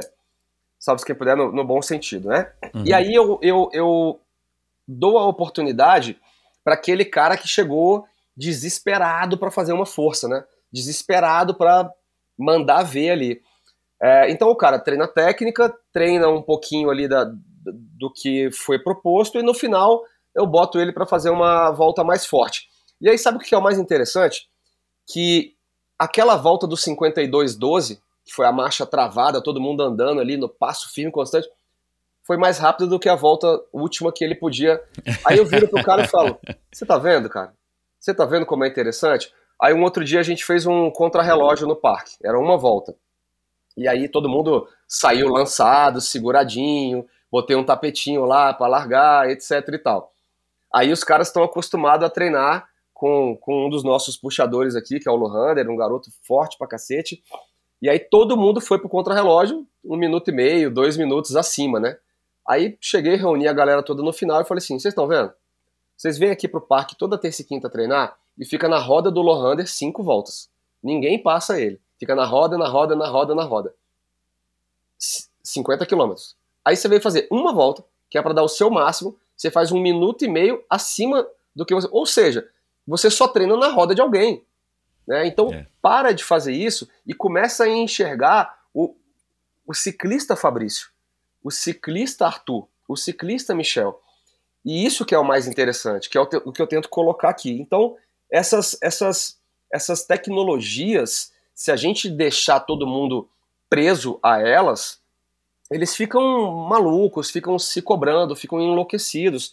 Então, às vezes, eu coloco um treino da galera aqui que é o GPS no bolso. Então, galera, tira aí da frente do, do, do da bicicleta, coloca no bolso e, e vai rodar. Legal. Né, às vezes algum treino da semana é assim, ó. Tinha que ter um por semana desse, pô. É, eu não faço um por semana. Eu faço isso muito com a galera que treina comigo online, né? Ó, uhum. treino de sábado é fazer o mesmo percurso que você fez no sábado passado, sei lá, o percurso do pelotão, percurso do postinho.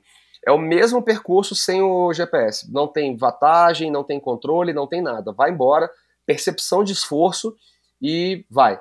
E, e uma das coisas que, só citando aí o que a gente falou agora há pouco, uma das coisas que eu acho que motiva muito a galera, e é uma coisa que a esquadra faz muito, é uma coisa que eu faço muito, antes eu fazia muito privado, muito particular, e hoje eu só faço para a esquadra, são as viagens, né, cara? As pessoas estão vindo muito para o ciclismo para conhecer a gastronomia, a cultura, a música, a, o tudo de outros lugares, né? Então eu já faço essas viagens aí há muitos anos e eu acho que isso tem trazido muitas pessoas para cá, muitas pessoas para o ciclismo, né? Conhecer outros países, outras culturas, outras cidades. Acabei de citar para vocês aí, cara, 25 anos de bicicleta, nunca tinha pedalado em São Paulo, né? Conheci a USP, conheci a Marginal, conheci Romeiros, e já já vou fazer uma bike trip aí, inclusive, hein? já já. Aliás, o, eu quero falar um pouco dessa indústria paralela também, que acaba ajudando a fomentar e que, enfim, se criou ou, ou se popularizou também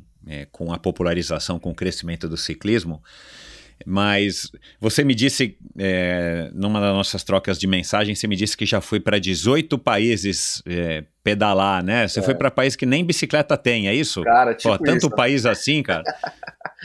cara, eu, eu, como eu falei para vocês, né? Minha primeira viagem de bicicleta foi em 2003. É, foi para fazer o caminho de Santiago de Compostela. Uhum. É, nessa, nessa ocasião, a gente pedalou lá na França e na Espanha bastante. Tava até com o Márcio Padilha nessa ocasião. Daí para cá, cara, eu, eu nunca fiquei nem um ano, para ser mais exato e mais coerente, né? Esse ano passado é. da pandemia eu não viajei, é, mas eu não passei nenhum ano sem viajar de bicicleta. E uhum. aí, é, essas quatro, na verdade, são cinco vezes que eu fui lá na, na Novicole, né, na Itália. Uhum. É, eu comecei para lá em 2012, se eu não me engano. Chamam ela de a rainha das Novicole, né? Uhum. É, gostei pra caramba, e aí chegou e falei, pô, peraí, cara, eu tô vindo há cinco anos pro mesmo lugar, já chega, né? Vamos, vamos começar a rodar isso daqui. Aí uhum. comecei uhum. a, por exemplo, Croácia, né, cara? Croácia, como assim? Pedala ah, na Croácia. Máximo. Fui pedalar é. na Croácia. Falei, cara, que lugar espetacular para pedalar. Aí tinha uma provinha lá, fui correr na Croácia. Aí é, a primeira Gran Fondo no Uruguai, eu tava lá, até ouvi você falando que o Arthur foi campeão lá. A gente tava lá no mesmo lugar e não sabia. E eu acho que lá no Uruguai eu fiz sétimo, cara, alguma coisa assim. Foi gostoso pra caramba correr lá no Uruguai. É, prova dura pra cacete. Vento irmão. contra, né? Cara, é. teve uma virada lá pra esquerda lá que eu quase perdi o pelotão. Bati 190 batimentos, cheguei e consegui continuar. Aí eu comecei, cara. É, aí eu peguei a primeira Gran Fundo do Uruguai, peguei a primeira no México, peguei a primeira em, em, na Colômbia. E aí fui somando uma vez falei, caraca, meu irmão, já tem país pra cacete que eu fui pedalando. E o que, que é legal de falar nisso, né, cara? Olha para onde a bicicleta pode te levar. Pois é. é. No Brasil, eu acho que eu rodei praticamente todas as capitais já de bicicleta. É, eu, eu até citei aí, quando eu fui a São Paulo, que eu, eu, via, eu trabalho pedalando e pedalo trabalhando, né, cara? E esse meu lema, ele já tá comigo há uns 15 anos. Eu não consigo, eu não consigo me lembrar, cara. Se, é, algumas poucas viagens, assim, de família. Ah, vamos aqui passar um, uma semana em tal lugar É, mas, cara, eu não consigo me lembrar alguma viagem que eu tenha feito sem bicicleta. É, pá, vou lá, vou passar cinco dias em tal lugar, pô, vou pedalar pelo menos um, né? Dar o, dar o check naquele lugar ali. É. Ou aluga a bicicleta no lugar, leva o capacete, leva a sapatilha. Então, é essa possibilidade que a bicicleta tem de, de levar você é, para o mundo, né, cara? Para mim, começou em 2003 com o caminho de Compostela, que não tem nada a ver com ciclismo, nada a ver com road bike, nada a ver com speed, que eu pratico tanto hoje, mas foi a primeira vez que a bicicleta me levou, já tem quase 20 anos isso, para algum lugar e depois disso eu, eu não parei mais, cara. Não parei mais. E vou te falar, deve ter aí pelo menos mais uns 18 que eu ainda quero ir, que tá na minha listinha aqui. Nós vamos falar disso daqui a é, pouco. Já, já. Agora, o que, é, é, o que, que vocês, é, como é que vocês enxergam esse crescimento aí dos, dos negócios paralelos, né? É, primeiro as pessoas começaram a se interessar por bicicleta, né? As marcas estavam chegando no Brasil, que também é uma outra coisa bem bacana da gente, da gente é, é, lembrar aqui, né, cara? As, as, as, lojas de bicicleta cada vez mais bem equipadas, né? Com, enfim, desde recursos humanos, com mecânicos e tudo mais, até a venda aí de, de tudo quanto é tipo de acessório. Então as marcas começaram a vir para o Brasil, né? Começaram a surgir marcas também aqui dentro do Brasil. E aí depois vieram as grandes marcas, né, que passaram, deixaram de ser apenas representações aqui no Brasil, como a Specialized, como a Cannondale, que antes eram representações, e vieram e montaram escritórios aqui no Brasil, escritórios aqui na América do Sul e, e, e ter, é, enfim, é, uma presença maciça aqui. Tudo isso foi ajudando a desenvolver, e aí, claro, uma coisa leva a outra, outra coisa leva a um, aí começaram a surgir cada vez mais é, nutricionistas especializados em esporte, depois deixaram de ser apenas especializados em corrida para serem especializados também em ciclismo, em triatlon e por aí vai. As clínicas de fisioterapia, as clínicas de treinamento, agências de viagem, né? A gente não pode esquecer das agências de viagens é, que, que se especializaram em realizar essas viagens que vocês também às vezes organizam por si mesmo, mas tem muitas agências de viagem que é, acabaram se especializando em levar para fazer o Letap, para fazer um Gran Fondo ou para fazer um passeio sob demanda aí para para qualquer lugar aí do mundo praticamente, né? A, a Seven Sherpa sendo aí uma grande parceira aqui do Endorfina. É, depois vieram as feiras, né? Acho que era Brasil Bike Show, né? Aqui em São Paulo, que depois houve aí uma fase meio conturbada, surgiu o Shimano, não sei o que, aí virou o Shimano Fest, né? A Brasil Bike acho que não acontece mais. Enfim, tudo isso acaba fomentando e ajudando a gente que curte, né, a ver as coisas melhorando, né? Cara, eu lembro quando é, há muitos anos, meu, para a gente conseguir aqui em São Paulo, quando eu comecei para comprar um equipamento, um pneu que na época só existia pneu tubular aqui no Brasil, a gente tinha que ir lá no Eduardo Pertolano, que fica aqui, né, o Arthur sabe, fica aqui pelo menos da, da Zona Sul, fica aí pelo menos uns 45 minutos de viagem para você ir lá comprar um pneu é, tubular ou uma peça que ele tinha, né? O Eduardo sempre teve uma loja bem, bem repleta de coisas. Aliás, ele que é uruguaio.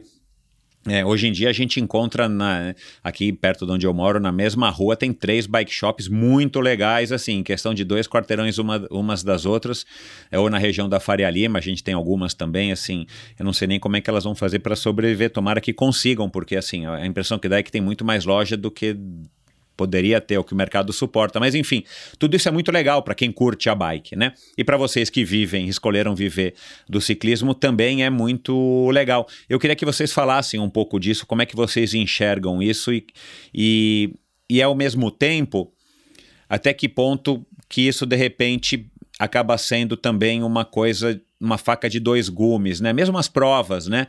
É, e se uma prova não acontecer, né, o Granfondo, o Granfondo, o Granfondo mesmo já, já, já saiu do Brasil, não sei se volta lá para o Rio de Janeiro ou não.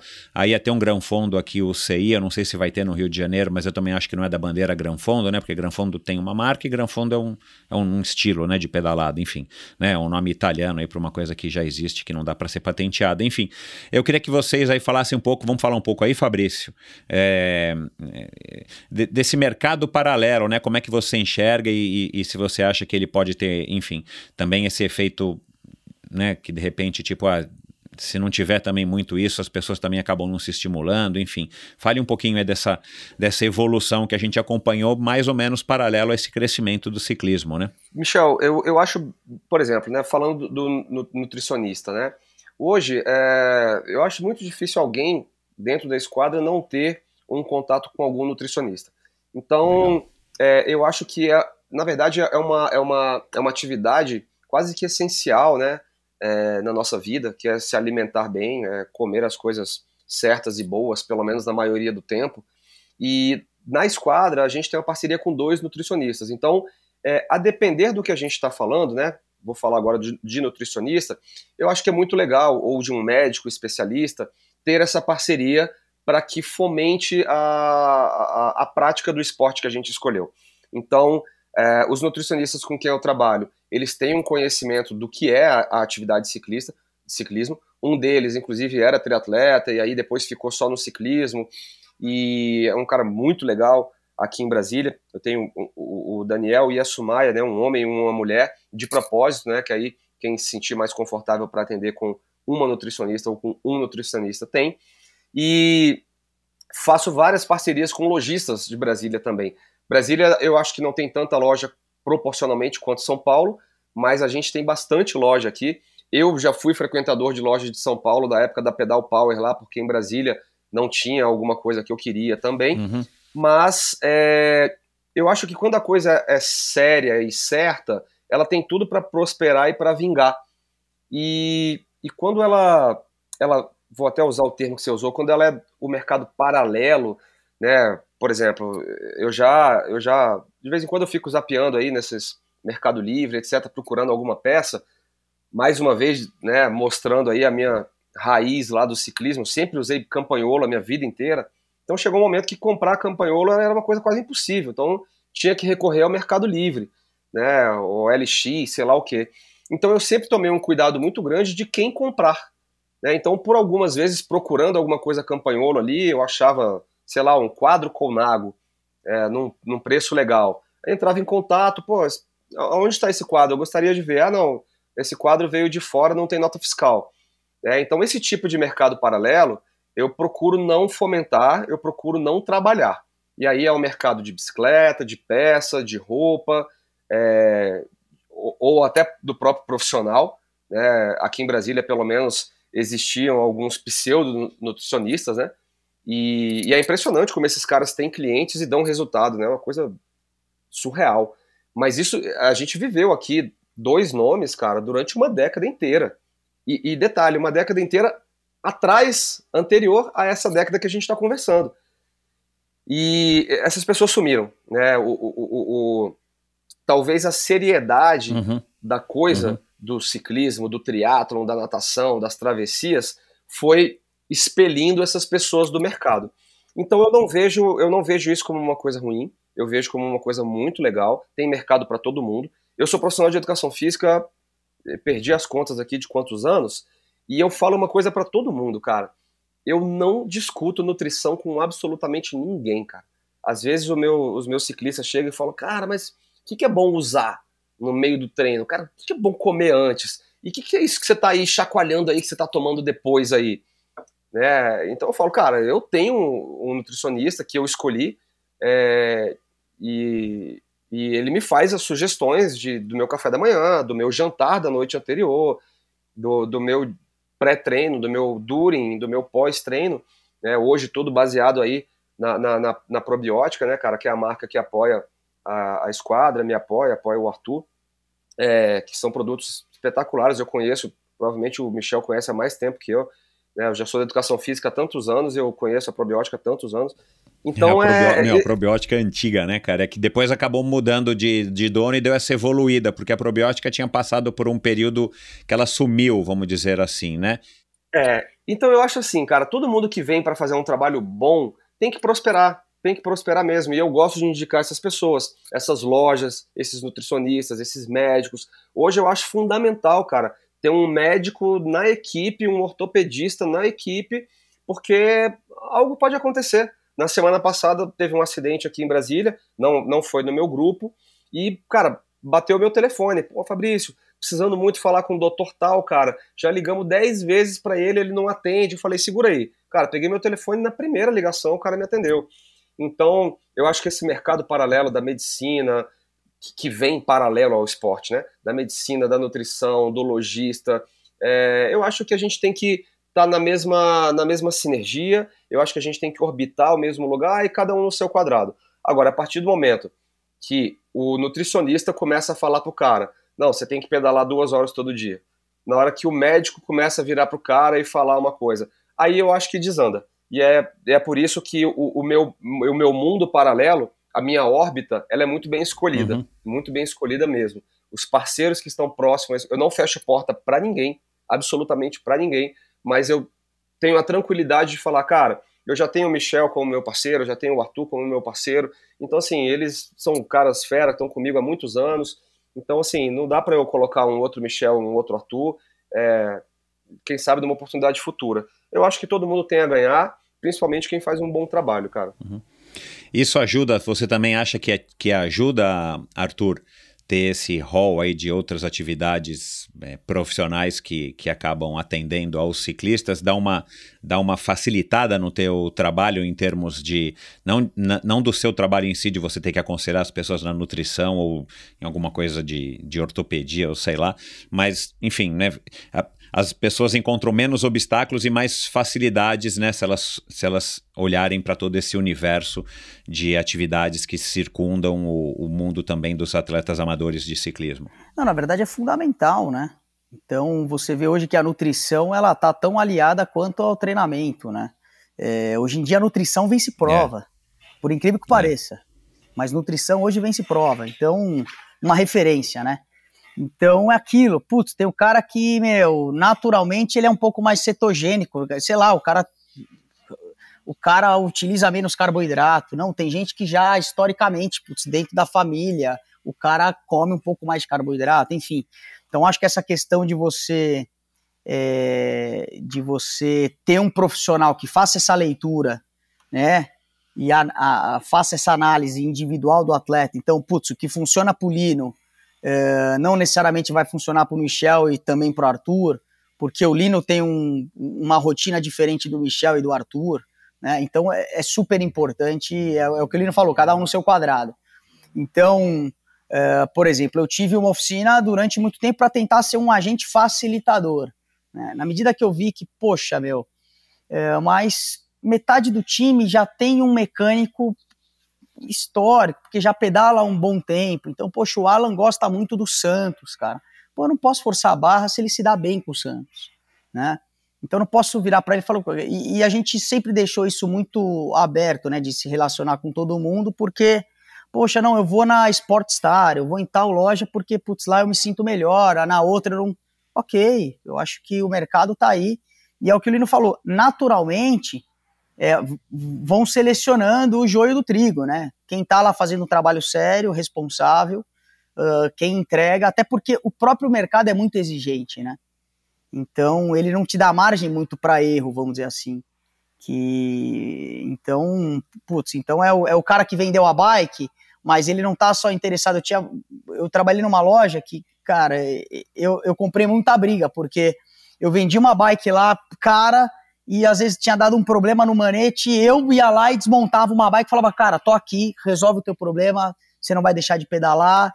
E aí eu assumi a bucha, é, brigando com o gerente e tudo mais, porque você fala, meu, eu preciso fazer, eu preciso entender a necessidade do cara. Então, eu acho que você pega aí, poxa, os fisioterapeutas, meu, né? Então você pega um pessoal aí, até mandar um abraço pro Davi, que tem me ajudado muito numa questão de uma reabilitação é, de um problema lombar que eu tenho crônico.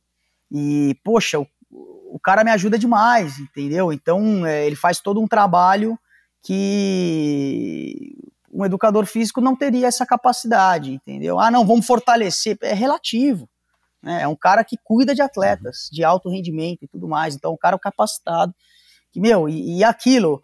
Eu, eu me lembro uma vez que um cara que treinava com a gente era dono de um posto, eu, eu brinquei com ele, falei, bom, enchi o tanque lá, hein? Ele falou, é isso aí, tamo, tamo girando, tamo girando, tamo... Se ajudando. Eu te Exato. acertei, tamo se ajudando. E, cara, aí é isso, então, uh, né, fazendo uma, né, fazendo um paralelo com a questão dele, não, eu, eu, eu, vou, eu vou abastecer no posto, poxa, que eu tô, eu vou, uma data comemorativa, eu jantei com a, com a minha esposa num restaurante do Mário, cara, e mandei foto, falei, cara, tô aqui prestigiando, meu, tô feliz porque eu tô prestigiando você que é meu amigo, e, lógico, não só os amigos, porque às vezes a gente tem umas, né, poxa, eu precisei, e num clínico geral e, meu, eu não tinha um amigo, mas eu recebi uma indicação de um amigo, poxa, então eu vou lá.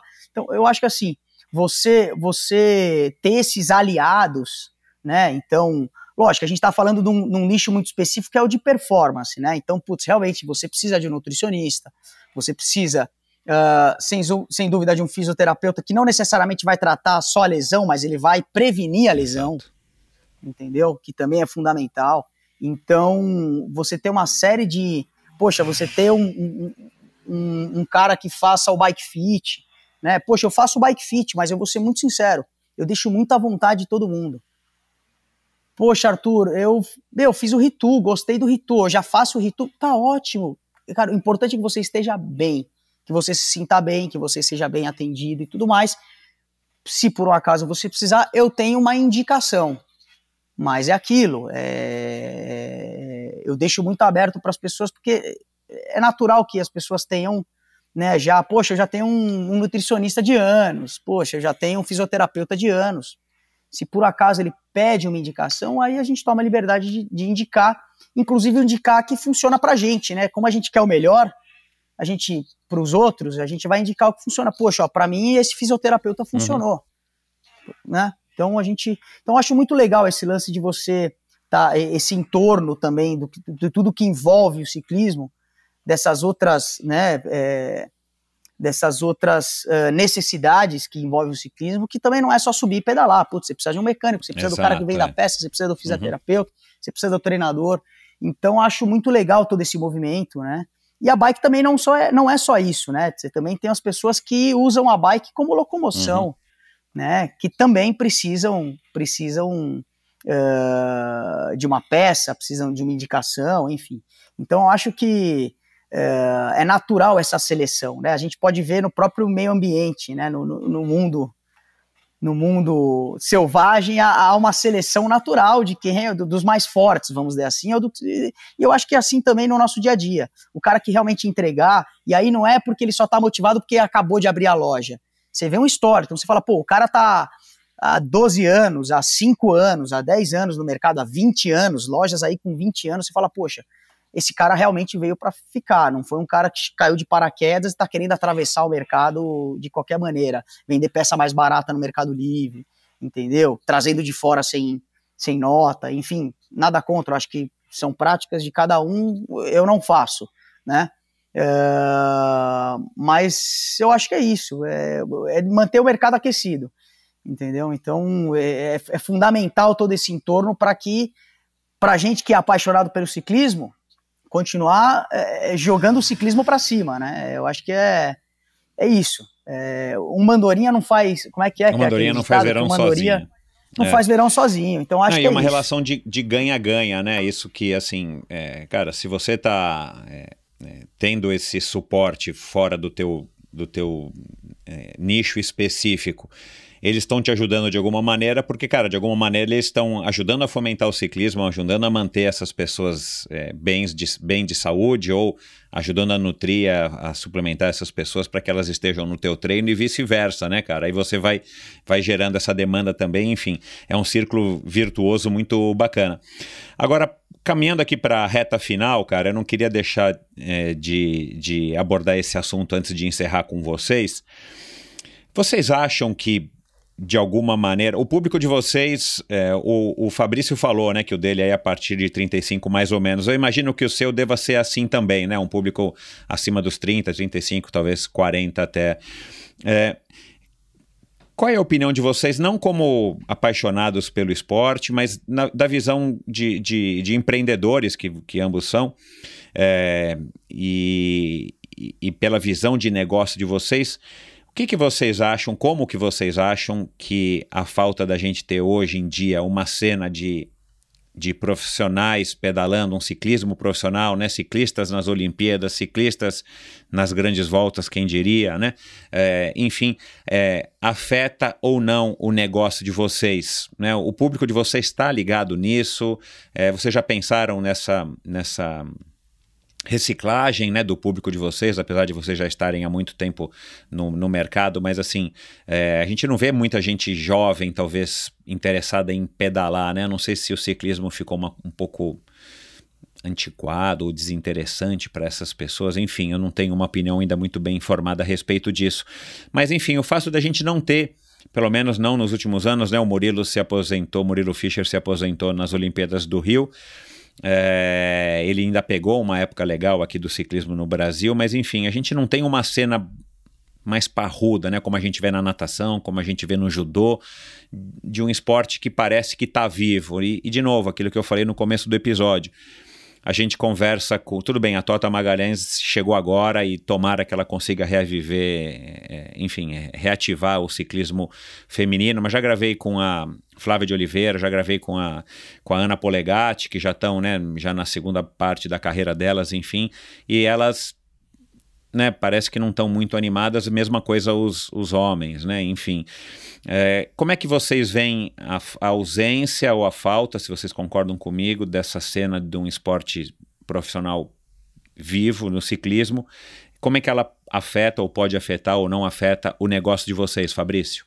Cara, Michel, essa pergunta é tão interessante, cara, e eu vou bem direto nela, assim, de uma maneira até agressiva, mas depois eu volto atrás.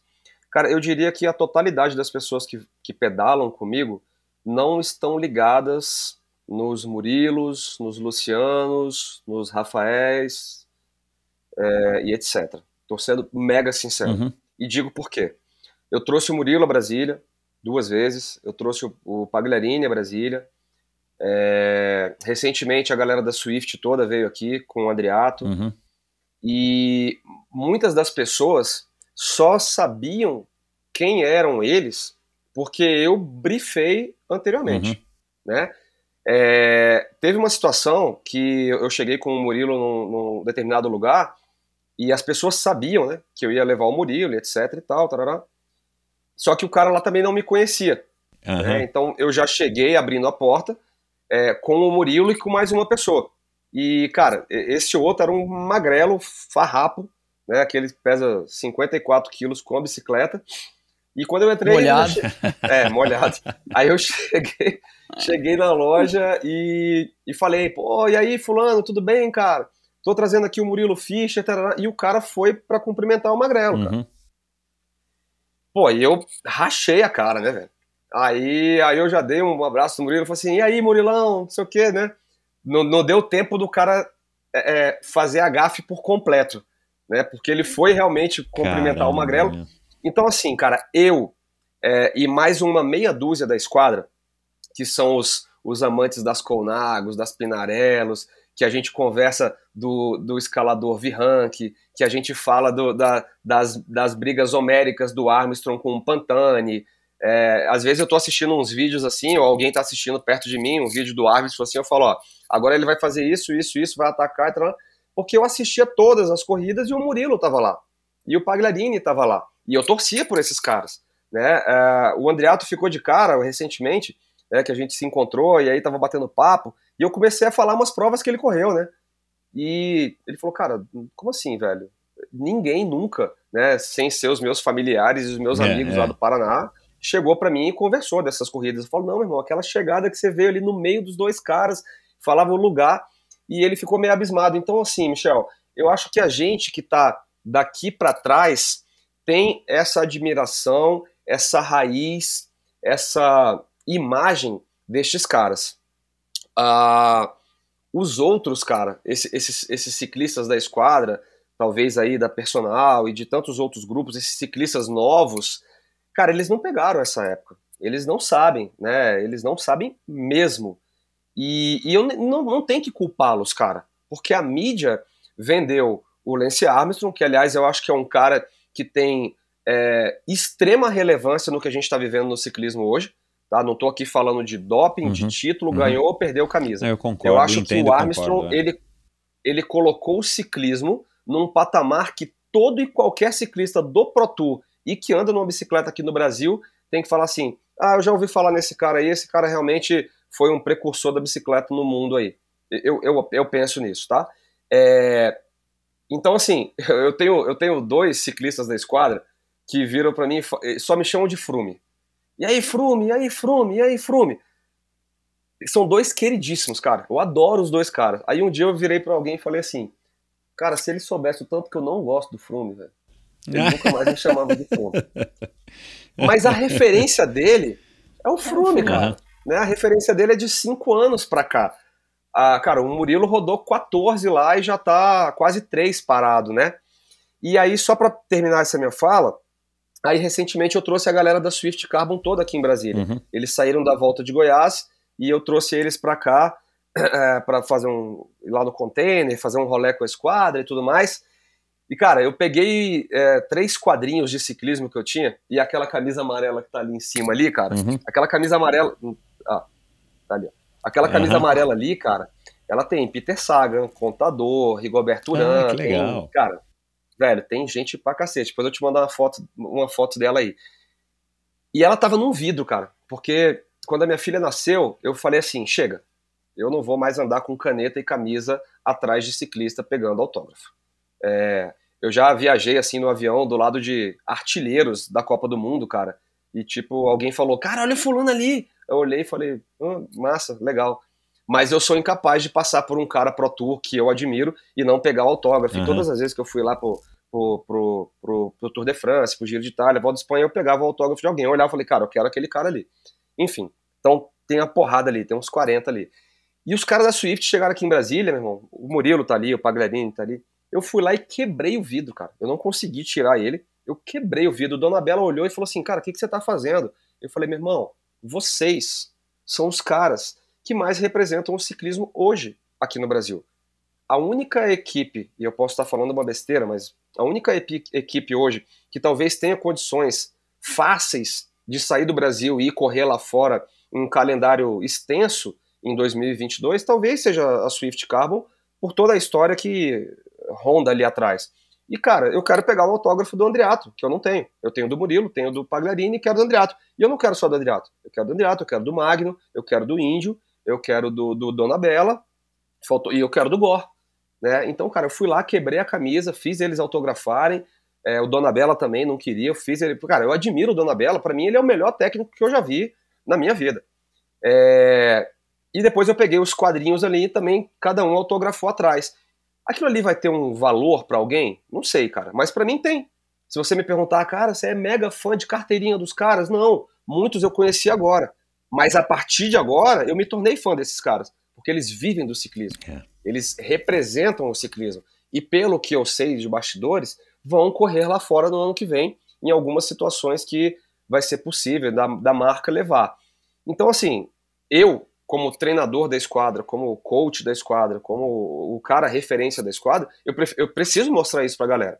O Índio é um garoto novo, o Magnus né, já rodou pra caramba, já tem vários campeonatos, o Rafael provavelmente não volta a rodar lá fora, mas rodou, rodou muitos anos lá fora. Então eu procurei mostrar isso. Né? O Murilo parou, Pagliarini parou, Rafael tá na ativa ainda. Então, galera, esse cara foi um Pro Tour. Se liga. E eu trouxe ele, sentei na mesa com todo mundo, todo mundo pôde bater papo com ele, conversar e etc.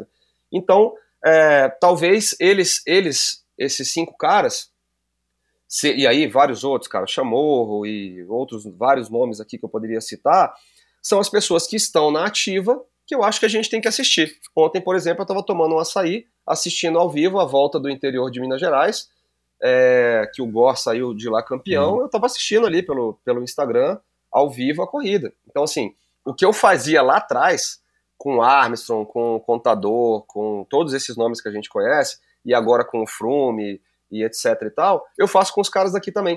Eu fiquei feliz de ver o Andreato é, fazer um terceiro lugar, o Chamorro primeiro. Fiquei feliz em ver todas essas coisas, porque esses caras são quem me inspira. Pô, que legal, o cara saiu da roda desse jeito, olha lá. Outro dia um, um atleta meu aqui ganhou uma prova em Goiânia, foi campeão lá, e ele sprintou segurando em cima, né? Aí eu, aí eu vendo o vídeo, quando ele chegou, ele, porra, você viu, não sei o que. Eu falei, cara, meu irmão, foi mega, você ganhou e tal, mas, pô, na próxima segura, segura embaixo, sprinta, sprinta segurando embaixo, né? Então eu acho que esses caras têm tudo para levar um pouquinho essa essência do ciclismo e, quem sabe, vir outros aí, né? Os 14, 15, 16, 20 anos aí para ser referência. Mas, se você me perguntar quem vai ser o próximo ciclista ou quanto tempo vai, durar, vai demorar para a gente ver um próximo ciclista no Pro Tour, cara, me desculpa, eu não tenho essa resposta. Eu Eu não, eu não tenho nem como jogar um nome É. na mesa. Agora, então, o teu público não consome ciclismo, ou consome, assiste pelo menos o Celso lá na ESPN, ou enfim, ou, ou o público, Não, eles, eles- eles não estão interessados nisso. E sabe por que, que eu estou perguntando isso? Porque, cara, Eles consomem muito. eles consomem, mas eles não estão interessados em Muito. consumir o do Brasil, né? Eles querem consumir logo o da Europa, enfim. É, É, porque, é, só pra é, refazer então, Michel, é porque eu acho que o último ano que o Murilo correu foi 2018, cara. Se não me falha a memória. É, eu não lembro É, aqui, eu mas eu, eu certeza. acho que foi nas Olimpíadas, mas tudo bem, é 16 ou 18. É, se aham, for- é, 16 vamos colocar ali 17, vai. uhum. De 17 pra cá são quatro anos, né? É, então, nesses últimos quatro anos, a galera não viu o Murilo correr. E assim, se eu não me engano, no último ano o Murilo não correu o Tour de France também. Né, nesse É, 17 eu acho que, que, ele não, tava é, lá. Eu acho que não. Eu acho que ele correu só o giro. É. Então, então, assim, ficou longe, né? O- o nome dele ficou longe. Mas eu falo muito dele aqui, cara. Eu falo muito dele, falo muito dele, falo muito do Pagliarini, falo muito do Andreato. Mas a galera consome demais, cara. A galera assiste as três voltas, assiste a da Suíça, assiste a, o Tour da, da Britânia. A, a- a galera manda no, no celular aqui, ó, link ao vivo aí do Tour do Uzbequistão. Eu, caraca, eu nem sabia que Então. tava rolando. Então a galera consome. Então, e, e- e por que, que eu, eu, eu tenho interesse em, em ouvir a opinião de vocês? Porque o que, que eu acho? É, né, você vê, a gente tá. A gente tem um país aqui muito próximo da gente, você falou aí da, da Colômbia, né, cara? E a gente tem aí uma, uma Colômbia que está indo de vento em polpa, o Equador agora, é, em termos de resultados no, no, no circuito mundial, no Pro Tour. E eu nunca fui para a Colômbia, mas assim, as, o que eu ouço falar da Colômbia é que de fato eles desenvolvem o ciclismo lá de uma maneira muito bacana. E eu não sei, né? Eu arrisco dizer que a gente está aí mais ou menos equiparável à Colômbia em termos de desenvolvimento, ou até superior em termos econômicos, né? Então, o que, que eu acho, né? Minha opinião. Falta no Brasil a questão da cultura do esporte para todas as modalidades ou quase todas as modalidades, mas a gente está falando aqui do ciclismo. Não existe a cultura do ciclismo, né? E aí, pelo, pelo que eu ouvi dos meus convidados, e, e aí dá para traçar um paralelo. Antigamente, quando o, o Mauro começou, quando o, o, Luciano começou, enfim, quando o Renato Ferraro, a própria equipe da Calói, eram pessoas, empresários que tinham um mínimo de condição, que gostavam, muitos deles descendentes de europeus, por isso também que o ciclismo eu descobri através do Márcio Mai e de outros, por isso que o ciclismo meio que tem aí um, um, um, um polo, vamos dizer assim, no sul do nosso Brasil, porque colonizado né, por muitos europeus. Então o cara tinha vindo da Europa, o avô era europeu, o cara nasceu aqui no Brasil e o cara tinha alguma coisa com o ciclismo e o cara resolvia bancar. Né? Uma equipe e fazer uma prova, enfim, e aí começaram a surgir, inclusive a Calói surgiu assim, né? É, e hoje em dia, na verdade, a gente vê que tem empresários eventualmente bancando o uniforme de vocês, ajudando vocês, que são clientes de vocês e que gostam, né? Como a gente vê também grandes empresários patrocinando equipes de triatlon e tudo mais, mas a gente não vê mais as marcas indo atrás do ciclismo, né? E eu já conversei com algumas empresas do segmento, é muito melhor investir no mountain bike, que não tem uma fama de sujo. Eu não sei se é sujo ou não, não tenho condições de dizer.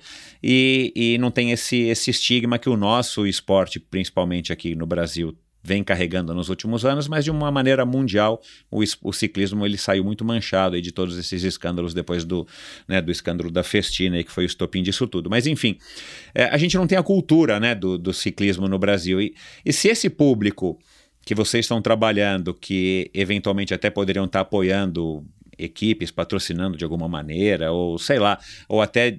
É, levando isso para suas famílias ou para os seus funcionários, para suas equipes, né? A gente não vai ter uma cultura do ciclismo é, vinda dessas pessoas, que são os aficionados por ciclismo porque eles pedalam. Né? Então a gente depende de ter heróis no ciclismo, como a gente já teve alguns aqui no Brasil, mas assim, muito mérito do, do Murilo e não do, do, do, Mauro Ribeiro e não desmerecendo nenhum dos grandes ciclistas que a gente já, já teve aqui, inclusive Palharini e, Luciano, e, e Murilo Fischer. Mas assim, puxa, a gente ainda está celebrando a vitória do Mauro Ribeiro de 1991 ou 92. Cara, tá faltando, né? Tá faltando a gente ter gente é, pelo menos disputando ali na, na, na, na nas grandes voltas. É, e eu acho isso então ruim que a gente não tenha é, um esporte que, que, que seja desenvolvido no nosso país, profissional, porque a gente a gente ainda está parado no, no, desenvolvimento dessa cultura. E se a gente não tem heróis, a gente não tem moleques querendo se tornar meninas e garotos se tornar ciclistas, né? É, e se a gente não tem garotos e meninas, a gente também não vai ter um futuro herói, porque não dá para pegar né, uma, um cara de 25, de 30 anos e vai começar a pedalar amanhã, né, sei lá, tipo um Roglic, que é um ponto fora da curva, e de repente o cara se torna um mega de um campeão. Então, assim, eu acho isso é, é, ruim.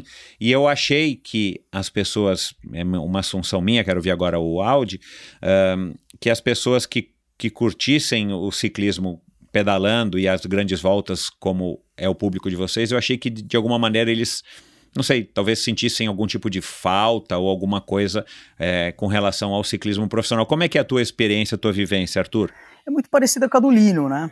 É, essa questão de eles estão eles, eles vivenciam mais o quem é a bola da vez, vamos dizer é. assim, né? Esse histórico, até porque o ciclismo foi apresentado para alguns muito tarde, né? Muito tarde, né? Então tem essa questão. Uh, em relação ao cenário nacional, é, imagina só que a gente teve Caloi, o Armstrong andou de Caloi by Ed Merckx. É, você tem Armstrong no Tour de France na equipe Motorola de contrarrelógio com uma bike escrito Caloi. Você teve Caloi na Paris, na Paris com uma suspensão dianteira RockShox. Uma Caloi com, na, na, na, equipe Lotto, né? Então, uh, você teve Ed Merckx, o maior símbolo do ciclismo mundial, no Brasil, andando na USP. Então, assim, é, você teve uma, uma equipe Caloi uh, que foi respeitada internacionalmente, é, uma equipe que correu, chegou a correr mundial e tudo mais.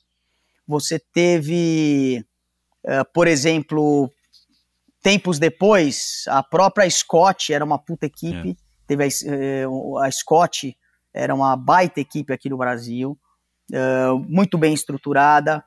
A, a Padaria Real foi uma, uma, uma, uma prova que venceu o American Tour, né? É, foi líder no American Tour, uma coisa assim fantástica para o ciclismo nacional. Você teve, por exemplo, o meio quilo que, cara, venceu o Tour de São Luís. Enfim, fez exame lá e não foi pego. Né? Então, é, até que se prove o contrário. Mas você pega, por exemplo, o Magno. O Magno, até dois anos atrás, eu acho que foi o único, o único estrangeiro a vencer duas vezes a volta do Uruguai que é uma volta extremamente difícil, cara, com vento cruzado e tudo mais, requer uma técnica muito particular, entendeu? Muito refinada. E chegou a correr por uma equipe, eu acho que, não sei se era Argentina ou Uruguaia também, morou fora um tempo. Então, assim, você pega Andriato, você pega tudo mais. Então, assim, sinceramente, é, se você pegar o histórico dessas equipes, inclusive, foram equipes que se auto-sabotaram. Ah, putz, por que, que a Caloi deixou de ser uma grande potência? Né? O que, que aconteceu no meio desse caminho, dessa história? O que acontece no Brasil como um todo, tipo essa autossabotagem. Ah, em algum determinado curso da história, alguém quis levar vantagem, alguém quis fazer alguma coisa e se destruiu tudo. Foi assim na equipe Scott, foi assim na Padaria Real, foi assim na Caloi. Então, então assim, é, é, é, é incrível como o brasileiro ele tem a capacidade de se auto-sabotar, entendeu? Então, a gente, ti, a gente teve essa oportunidade de criar-se uma história. Cara, a gente estava no pelotão Pro Tour, velho. A gente estava no Tour de France, a prova mais televisionada de ciclismo do mundo. Acho que, se eu não me engano, bate até Eurocopa, essas coisas. É uma coisa assim, do tipo, é, é algo absurdo. E, e a Caloi estava lá. Ah, beleza, se era parceria com a Ed Merckx, não importa, cara. A Caloi tinha casa na Suíça uh, para training camps, cara, que, que os brasileiros iam para lá. Uh, entendeu? Acho que intermediado pelo Fernando Nabuco, enfim. Uh, então, assim, a gente teve várias oportunidades, talentos de sobra, entendeu? Não só o Mauro Ribeiro e tudo mais, mas é, é, é, infelizmente essa desconstrução, essa autossabotagem fez com que um país que não tem um histórico no ciclismo, mesmo com tanta dificuldade, tivesse uma, uma expressão lá fora, uma representação lá fora. Uh, poxa, você pega a Gideone indo para as Olimpíadas, entendeu? Um cara que um cara que pedalava em Americana no. Eu esqueci o nome da equipe, cara, do Book, a equipe do Book, que era tipo um alojamento que, meu, mal tinha recurso, é. cara. Ele saiu dali para treinar na Suíça e foi para e foi, e foi e foi meu, o cara só o fato de já estar tá nas Olimpíadas, é, é, eu fiz um eu fiz um, um camp com ele, né, um training day assim com ele, que ele contou um pouco da história dele e tudo mais, lá no Velódromo de Indaiatuba, né? Então, é, o Luizão, o Luiz Amorim, pentacampeão brasileiro, é, um cara que foi terceiro no Pan-Americano de Guadalajara, se não me engano, é, sabe, não teve condições de, de ir mais além por falta de estrutura, por falta de incentivo, por falta de. Né? Então, é, infelizmente hoje, é, ainda mais hoje, eu vejo que os apaixonados por ciclismo, ou os que curtem o esporte, ou são ou têm um affair com o esporte, sei lá, é, é, não tem tanto desejo de levar isso adiante, assim, de, de fomentar o esporte para ampliar os horizontes no esporte nacional. A gente vê aí é, ressurgindo através das, da equipe da, da Swift Carbon, né, da Swift, enfim, que tem, putz, pegou uma equipe de, bem, bem seleta, com talvez os principais atletas hoje na modalidade, Uh, a Memorial Santos, que ainda tem lutado para se manter viva, mas tem revelado vários atletas, entendeu? É. Então, eu, eu, acho que falta um pouco dessa, dessa estrutura de, e, e do acreditar mais e do querer é, uh, que o ciclismo cresça no Brasil, ter esse incentivo, né? É aquilo lá, um mandorinha não faz verão é, sozinho. Eu, poxa, tenho começado um projeto aqui é, com 12 garotos pedalando, eu consigo te dizer que esse moleque, se, se focar, vai ser um campeão de pista. Eu, eu tenho um garoto com, com 16 anos que sprinta a 60 por hora. Sabe? Um, um cavalo. Eu tenho garoto que finaliza com 16 anos, que finaliza o tira-saia, de, o cara dá um sprint no tira-saia de 35 por hora num sprint. Entendeu? Eu tô saindo para treinar com paçoquinha. Então, assim, você vê que realmente tem, é, tem muito talento no Brasil. Né? Tem muito talento, mas infelizmente o esporte, o nosso esporte em si, o ciclismo especificamente, requer muito investimento. Poxa, não é um tênis que você põe no pé e sai para correr.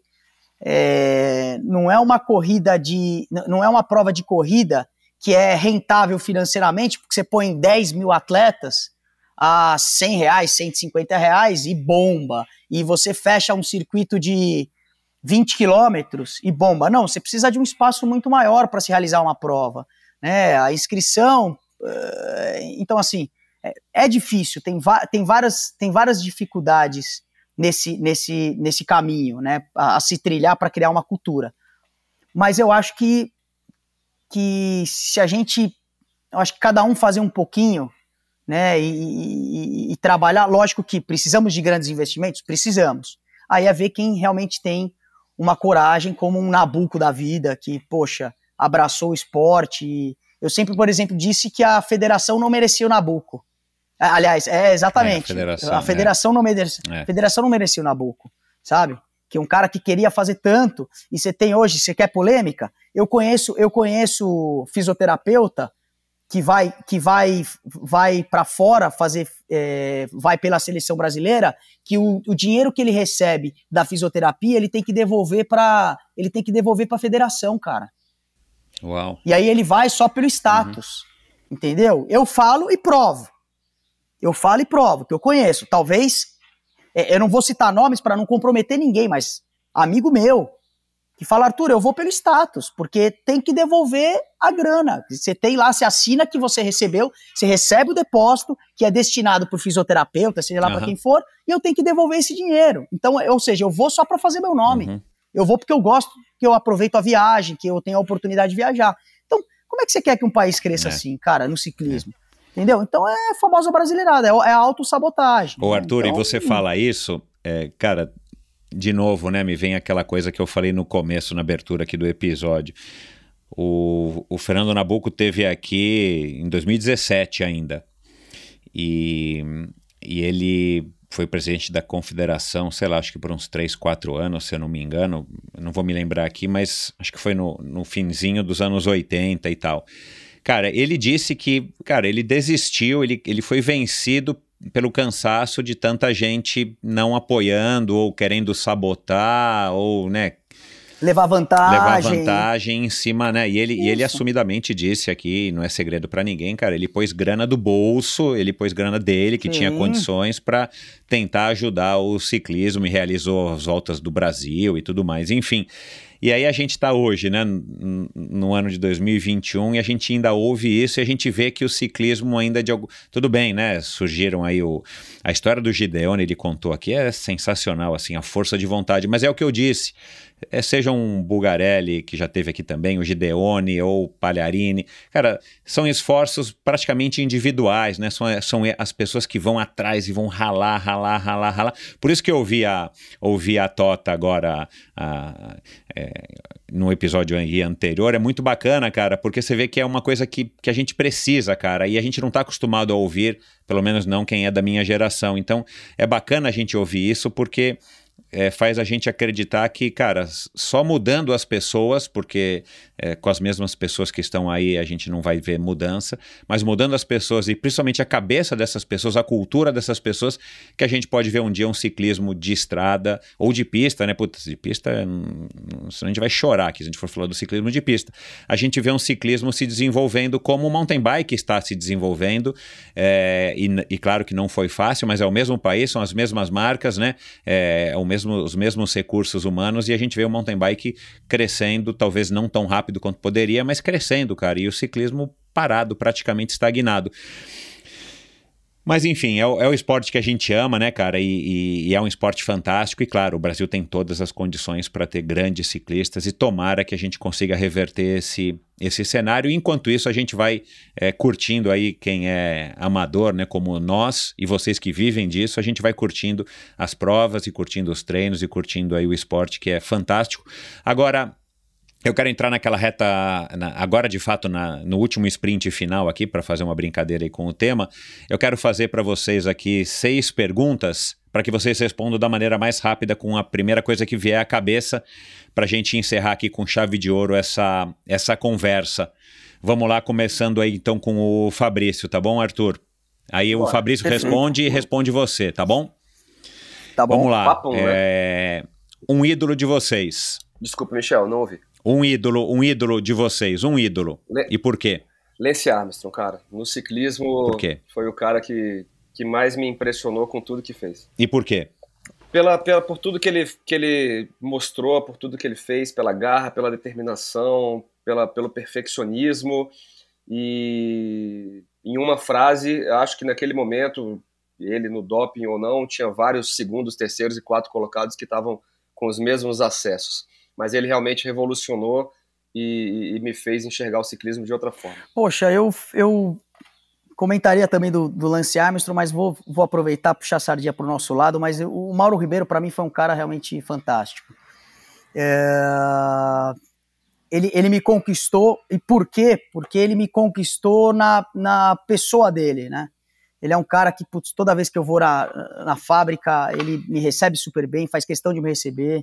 Enfim, foi um cara que eu tive a oportunidade de pedalar na França com ele num training camp. E é um cara que é engraçado. É, ele ele age com muita naturalidade e humildade, assim, não é um cara que estampa, não, não, estampa, é, ele não dá aquela carteirada de tipo, vencer uma etapa do Tour, uhum. sabe?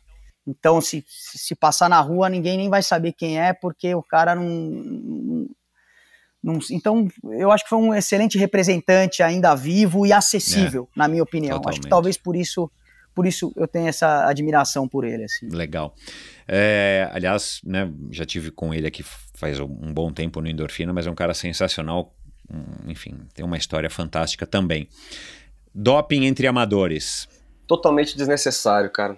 Totalmente desnecessário. Eu acho que usar de substâncias ilícitas, colocar o seu corpo em risco, ter a possibilidade de desenvolver algo muito ruim, muito negativo no seu organismo a troco de ganhar um pelotão, bater um pelotão, eu acho que é 100% desnecessário. Poxa, é lamentável, né? É, se realmente tem alguma patologia envolvida, o cara tem alguma disfunção hormonal que precise de um recurso, é, é uma questão. Agora, o cara que é 100% saudável, é, utilizar de um recurso para poder bater um pelotão, é, sem estar tá correndo na elite, então, ah, beleza, então vai, vai largar na elite, né? É, então vai largar na elite. Eu acho que acaba é, prostituindo, sabe, o, o, o ciclismo, é, o esporte em si. Então, é, é vergonhoso, na minha opinião, vergonhoso. Se vocês tivessem que escolher apenas uma das modalidades dentro do ciclismo, é, seria mountain bike ou road? Road, road com certeza. O, o vento na cara, a paisagem, a tranquilidade de botar um, um passo longo e poder curtir aquilo até chegar numa montanha desafiadora e depois a adrenalina da, de uma descida em curvas é para mim é impagável. Posso escolher o Estrada Bianchi? Foi. que aí você tem o road e você tem o gravel, né? Muito boa. Eu já tava pensando. Porra, road, cara, eu sou um apaixonado pelo mountain bike. Minhas origens, sabe, são. As minhas raízes vieram da terra, mas o asfalto realmente. Eu podia falar que as duas se complementam, mas o asfalto. O asfalto ainda destaca, viu? Legal sinceramente. É, raiz, ciclismo raiz ou ciclismo Nutella? Ah, cara, já falei três vezes aqui hoje, né? eu, eu sou raiz, assim, de natureza, raiz profunda, profunda, mas que venho me deixando levar um pouquinho por tudo que vem acontecendo no mundo, mas jamais contaminado. Me abro para o que tem de bom, vejo o que eu posso entender daquilo, mas jamais me contaminar por tudo isso aí. Raiz até a, até a última pedalada. é, o meu seria um raiz eficiente, viu? Porque eu acho que é, é, não cabe se a no, no, Nutella não tem nada a ver com ser tecnológico, né? Mas eu acho que o, o, o acho que manter essa questão das raízes, das origens é, é, é fundamental. Ciclismo raiz, sem dúvida. Um raiz inteligente. Boa. É, boa, boa. É, porque tem algumas coisas do ciclismo antigo que, que, que, ficaram muito antiquados, né? Não é questão de ser raiz ou não, ficaram muito antiquados, né? E é claro exato, que aqui é uma brincadeira, exato. né? Mas essa história do Nutella é, é, é engraçado, não sei quando é que isso surgiu, se isso surgiu aonde, mas quando, esse, aonde que isso surgiu, mas é, também não precisa ser um ciclismo só para o Instagram, né? É, qual a lição mais importante que o ciclismo ensinou para vocês? Cara, agora você pegou, hein? Eu acho que a persistência, cara. A persistência, eu acho que, que foi a coisa mais legal que, que, que o ciclismo, né, é, é esquadra, assessoria me mostrou. Eu sempre coloquei a bicicleta como desafios, sempre coloquei é, provas no meio do meu ano, sempre uma no primeiro semestre, uma no segundo semestre, para me manter motivado. Então, a persistência em acordar cedo, em treinar, em rodar, em tomar buzinada, em tomar chuva, tomar sol. É, o ciclismo mostra muito disso, né? Porque se você para de treinar, é um esporte extremamente ingrato, né, cara? Você para uma semana, parece que você volta no zero. Então, a persistência de, de se manter em cima da bicicleta é uma coisa que eu levo para vários, vários projetos da minha vida.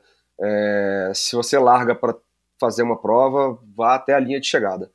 É isso que eu tenho em vários outros aspectos da minha vida. Eu não deixo absolutamente nada inacabado. Nada, nada, nada. Nenhuma ponta solta. Putz, eu vou falar algo aqui que talvez assuste um pouco, mas o ciclismo me ensinou a ganhar mesmo perdendo, cara. Porque é muito natural você ter alguém mais forte que você, assim, no ciclismo, né? E a gente é meio que pré-condicionado ou condicionado a ganhar constantemente, né? Ou buscar a vitória constantemente. Eu acho que essa sede de vitória é super importante, eu acho que é necessária para se vencer na vida, para se vencer em todas as, as, as, situações que te aparecem, que você é confrontado nesse decorrer da vida, seja no trabalho, em família, ou no esporte, ou fora dele, enfim. Mas o, o ciclismo me ensinou a, a, a entender que às vezes o meu melhor não é não foi suficiente para bater o cara, mas foi o meu melhor naquele dia. Né? Então, poxa, eu subi tal subida, cara, eu dei o meu melhor, eu me esforcei ao máximo. Poxa, se teve um cara que passou mesmo assim por mim, eu aprendi a, a, a estar feliz, estar contente mesmo com essa. É, é, olhar o copo meio cheio do que meio vazio, sabe?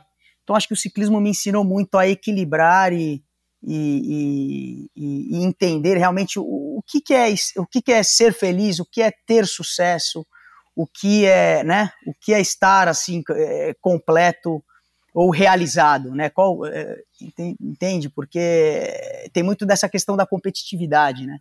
E aí eu percebi que, poxa, eu tô na minha melhor versão, por mais que talvez tenha um cara que, por mérito ou não, seja melhor, né? Mas o importante foi o que eu, o que eu consegui entregar, né? O que eu, o que eu, o que eu, o quanto eu me esforcei, o quanto eu então eu, eu aprendi a ganhar mesmo aparentemente ou numericamente ou esteticamente perdendo. Então, eu acredito muito nisso. Acho que me ensinou muito com isso, cara.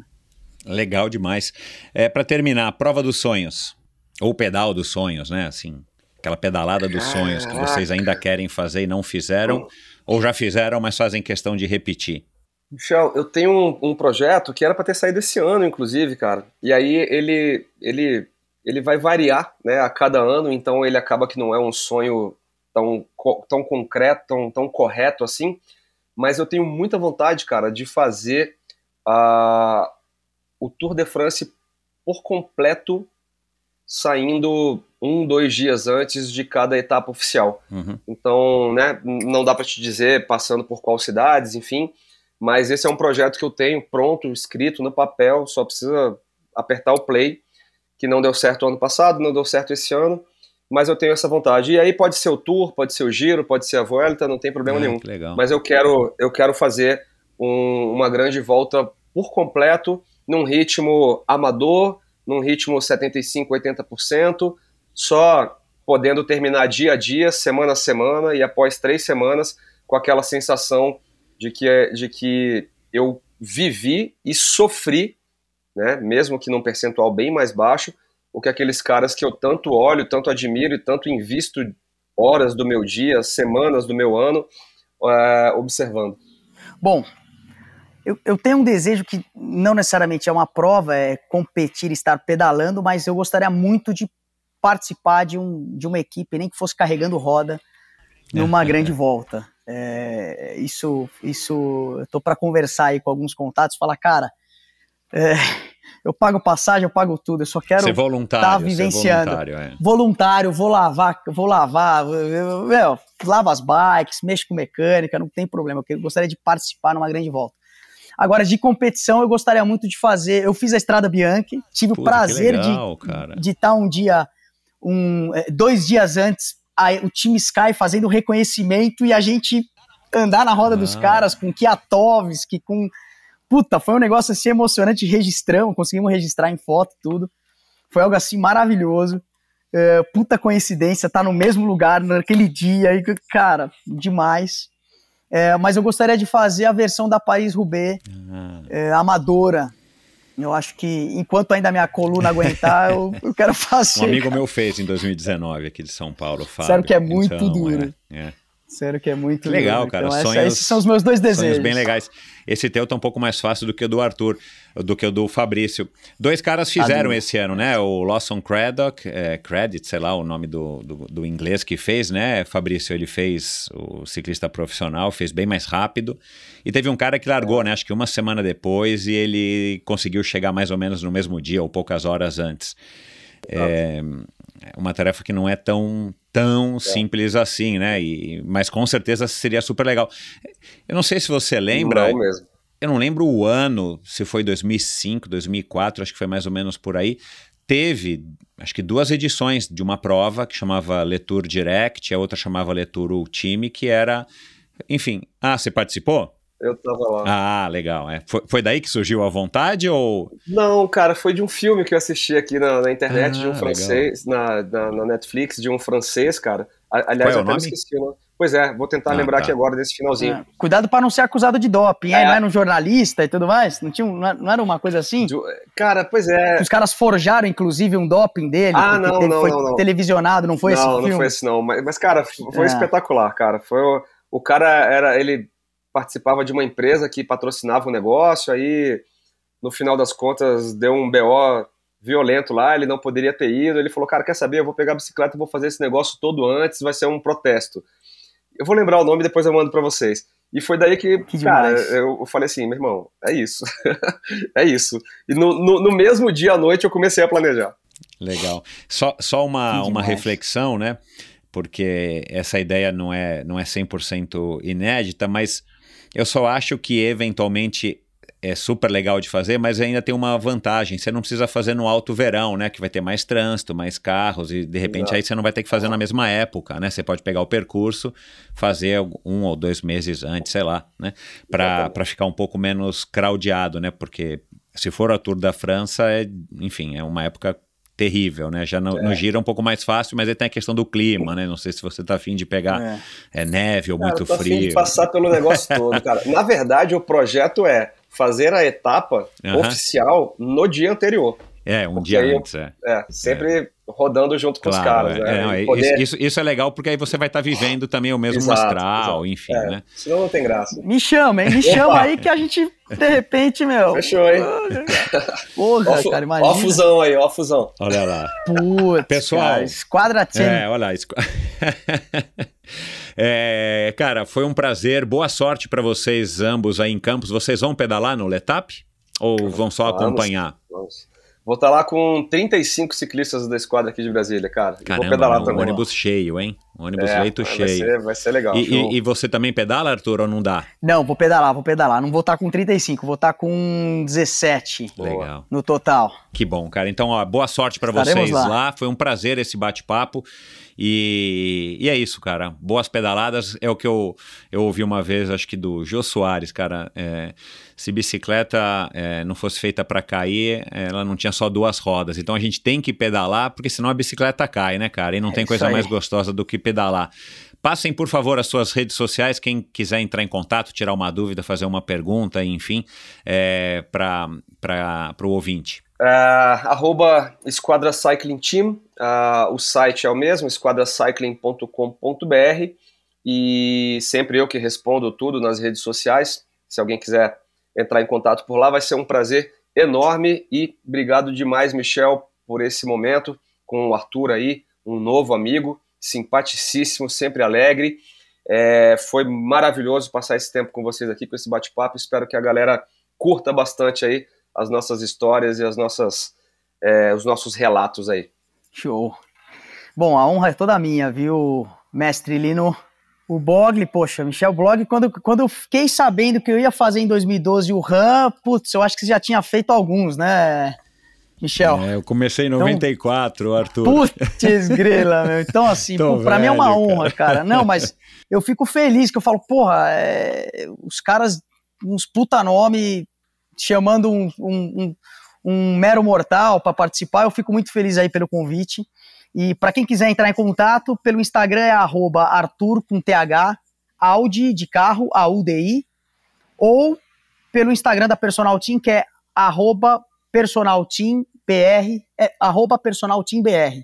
E também tem do time da, de ciclismo, que é o nossa, nosso time de base, que é o projeto social, que é arroba Personal Team Júnior, JR, né? Personal Team JR. Bacana, vou colocar esses links para para quem quiser já, já clicar direto aí no, no, no Instagram de vocês, lá no post no episódio de hoje, endorfinabr.com. É isso, pessoal. Muito obrigado mais uma vez. Um grande abraço e boa sorte para vocês aí, não só lá em, no Letap, mas em todos os seus sonhos, projetos e desafios. Valeu, valeu, super obrigado. E é isso, pessoal. Muito obrigado pela audiência. Espero que vocês tenham curtido essa conversa bacana, cara. Bacana colocar os dois, é uma dinâmica legal. Eu não faço isso quase nunca, mas é legal colocar duas pessoas porque fica uma conversa mais rica. E, enfim, espero que vocês tenham gos- gostado.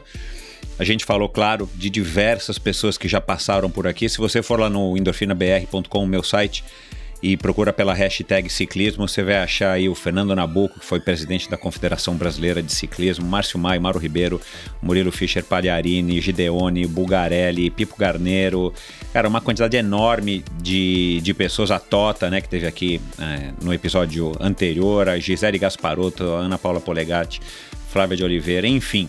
Você acha que um monte, os primeiros brasileiros a participarem do Tour de France, o primeiro brasileiro, o, o Renan, depois o irmão dele, o Renato, nossa, cara, uma quantidade enorme de pessoas. Se você curte o ciclismo e você ouve, claro, esse e todos os episódios do Endorfina Podcast, aqui mesmo onde você está ouvindo esse episódio, lá no meu site. No meu site, aliás, você deve visitar para conhecer um pouquinho mais a respeito de cada um dos convidados, com links para suas redes sociais, com links de matérias, notícias, podcasts que essas pessoas já apareceram para que você possa se aprofundar um pouco mais no conhecimento e nos assuntos que eu conversei com cada um dos 230, sei lá, convidados que eu já recebi até hoje.